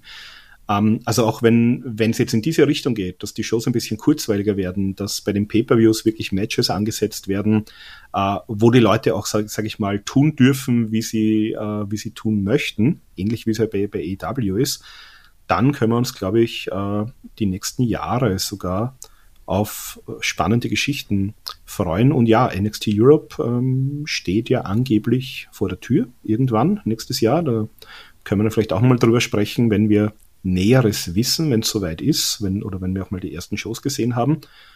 Und ja, also die WWE wissen wir als mehr oder weniger eine Gelddruckmaschine, haben jetzt auch ähm, im Front Office äh, mit, mit Nick Khan einen sehr äh, tüchtigen Geschäftsmann, äh, Stephanie, dem sozusagen als, als Mitglied der McMahon-Familie zur Seite steht, äh, Triple H als langjähriger Wrestler, der auch eine, eine gute Wrestling-Mind hat, als äh, ja, Chief Content Officer, ein John Michaels, der auch fürs Talent zuständig ist, ähm, Menge andere schlaue Leute, die sozusagen die, die äh, Geschäftsgeschicke lenken. Also ich glaube, die, um die WWE müssen wir uns da eher weniger Sorgen machen in die Zukunft. Und ja, sind wir, glaube ich, eher gespannt, wo die Reise hingehen wird. Also ich bin, ich bin jetzt eigentlich sehr gespannt. Jetzt ist sozusagen ein bisschen die, die Honeymoon-Phase langsam dann vorbei. Äh, ich bin zum Beispiel sehr gespannt jetzt, wenn die, wir haben es ja gesehen, äh, Raw-Quoten, auch Football hat begonnen mit einem großen Spiel, da sind die Quoten gleich mal ein bisschen nach unten gegangen. Aber Football ist dann im Jänner, Februar wieder vorbei dann ist der Royal Rumble, dann kommt der große WrestleMania-Bild. Ähm, vielleicht bekommen wir auch sowas wie, wie Rock gegen Roman Reigns oder Cody kommt zurück. Also, wo ich eigentlich Triple H, sag ich mal, das erste Mal eine, eine Schulnote geben wollen würde, ist dann eigentlich, wenn so diese Royal Rumble und WrestleMania-Phase vorbei ist, weil da bin ich sehr, sehr gespannt, wie er sozusagen da in diese heißeste Phase des Jahres hineingeht und was, was sozusagen das erste große WrestleMania-Endprodukt unter seiner Führung ist. Ja, ja, also ja, spannende Phase, auch da, wenn wir hier nochmal Bezug auf den äh, Podcast nehmen, auch ob man NXT wieder stärker zum Beispiel auch in Rumble mit einbindet. Haben wir auch früher mal gesehen. Wir erinnern uns damals dran, als Keith Lee mal eben zum Ring gestapft kam und Brock Lesnar rausgefordert hat und Brock Lesnar auch äh, entsprechend darauf reagiert hat. Also was für coole Momente kann man da auch wieder erzeugen. Also ich finde, dass äh, wir gerade wirklich in einer guten Zeit sind, um äh, alles im Wrestling zu verfolgen. Also da passiert wirklich so, so viel und das ist doch eigentlich genau das, was wir wollen. Und gerade bei WWE ist momentan viel Bewegung drin und ja, NXT, das neue NXT, äh, wie sich das ausgeht, das werden wir dann in den kommenden Wochen sehen. Und ein Takeover haben wir dann ja auch schon wieder festgesetzt für Halloween Havoc dann äh, am 22. Oktober. Markus, finale Worte hier für den Podcast. Ja, äh bleibt dran. Äh, schaut euch Wrestling im Fernsehen an, schaut euch Wrestling live an. Ähm, ich bin sehr gespannt auch, wie es mit AEW weitergeht in nächster Zeit. Also wir, ha wir haben eigentlich das Fazit jetzt schon fast äh, durch. Ähm, AEW WWE, New Japan. Es ist spannend. Es wird auch, und ja, ähm, ich glaube, dass die, ich glaube, dass die Europaszene jetzt sehr davon profitieren wird, dass diese Leute wieder, ähm, um zurück zum Anfang zu kommen, dass jetzt wieder sehr viel Talent am Markt ist. Bin auch sehr gespannt, äh, wie viel uns davon jetzt in, in Deutschland zuteil wird. Also die, ähm, die WXW hat, glaube ich, ihre äh, Roster jetzt fürs World Tag Team Festival äh, in ein paar Wochen schon ziemlich früh fixiert gehabt aber zum Beispiel auch im Hinblick auf ein 16 Carat oder auch Unlimited Wrestling macht ja jetzt auch schon sehr viel mit, mit ausländischem Talent. Ähm, ich bin da zum Beispiel sehr gespannt darauf, äh, was uns im nächsten halben, dreiviertel Jahr in Deutschland, Österreich und auch äh, im UK-Bereich so an Dream Matches und an, sage ich mal, ehemaligen WWE-Talent äh, präsentiert werden wird. Ja, gute Zeit auf jeden Fall. Also momentan unglaubliche Nachrichtendichte, unglaubliche äh, äh, ja, Informationsfülle auch. Und tatsächlich, wenn wir jetzt mal von dem Backstage-Knatsch so ein bisschen äh, bei AEW absehen, sehr, sehr viel Positives. Und das mag ich eigentlich ganz gern, dass man nicht alles immer nur so, äh, das ist alles Mist, sondern es gibt sehr viele positive Entwicklungen ähm, und auch hoffentlich NXT Europe wird hoffentlich auch eine positive Entwicklung nehmen. Genauso wie bei NXT. Und wir werden das natürlich auf jeden Fall auch für euch im Auge behalten. Und ich denke, an der Stelle sind wir dann hier auch ganz gut durch mit diesem, ich denke mal, Kahlschlag zum aktuellen Nachwuchsbereich von WWE. Markus, erster Wochenend-Podcast überstanden. Wie fühlst du dich? Ja, alles gut. Also die, die Stimme hat mitgespielt. Ähm, ich hoffe, ich habe auch äh, als Österreicher versucht, so gut wie möglich Hochdeutsch zu sprechen, dass man mich auch versteht. ähm, ja, freue mich auf die Zukunft, sowohl im Wrestling als auch mit Headlock. Genau, das wird gut. Und äh, an euch da draußen, wenn ihr mehr von uns haben möchtet, schaut natürlich gerne bei Patreon und bei Steady vorbei. Unterstützt uns da ähm, könnt auch gerne einfach eine positive Bewertung zum Beispiel bei Spotify dalassen. Ihr könnt ein ähm, Abo bei YouTube dalassen und so weiter und so fort. Also wir werden euch da auch in den kommenden Wochen und Monaten ordentlich mit äh, Content versorgen. Und in dem Sinne kann ich nur sagen, ja, nächste Woche geht's ja dann hier auch schon weiter. Da haben wir mal eine, ja, ein Konzept-Podcast. Wir werden über Matchenden sprechen. Also, wie enden Matches, legendäre Kampfenden, wie entstehen die überhaupt? Und dazu werden wir natürlich auch die Meller mit dabei haben, die dann mit mir auf jeden Fall ähm, darüber quatschen wird. Wer der Dritte im Bund ist, das wissen wir noch nicht. Das werden wir nächste Woche festlegen. Aber da könnt ihr euch auch drauf freuen. Mal wieder ein Konzept-Podcast. Haben wir schon lange nicht mehr gemacht. Freut euch darauf. Und in dem Sinne kann ich nur sagen, Dankeschön fürs Zuhören. Dankeschön fürs dabei sein und bis zum nächsten Mal hier bei Headlock, dem Pro Wrestling Podcast. Macht's gut. Tschüss. Ciao.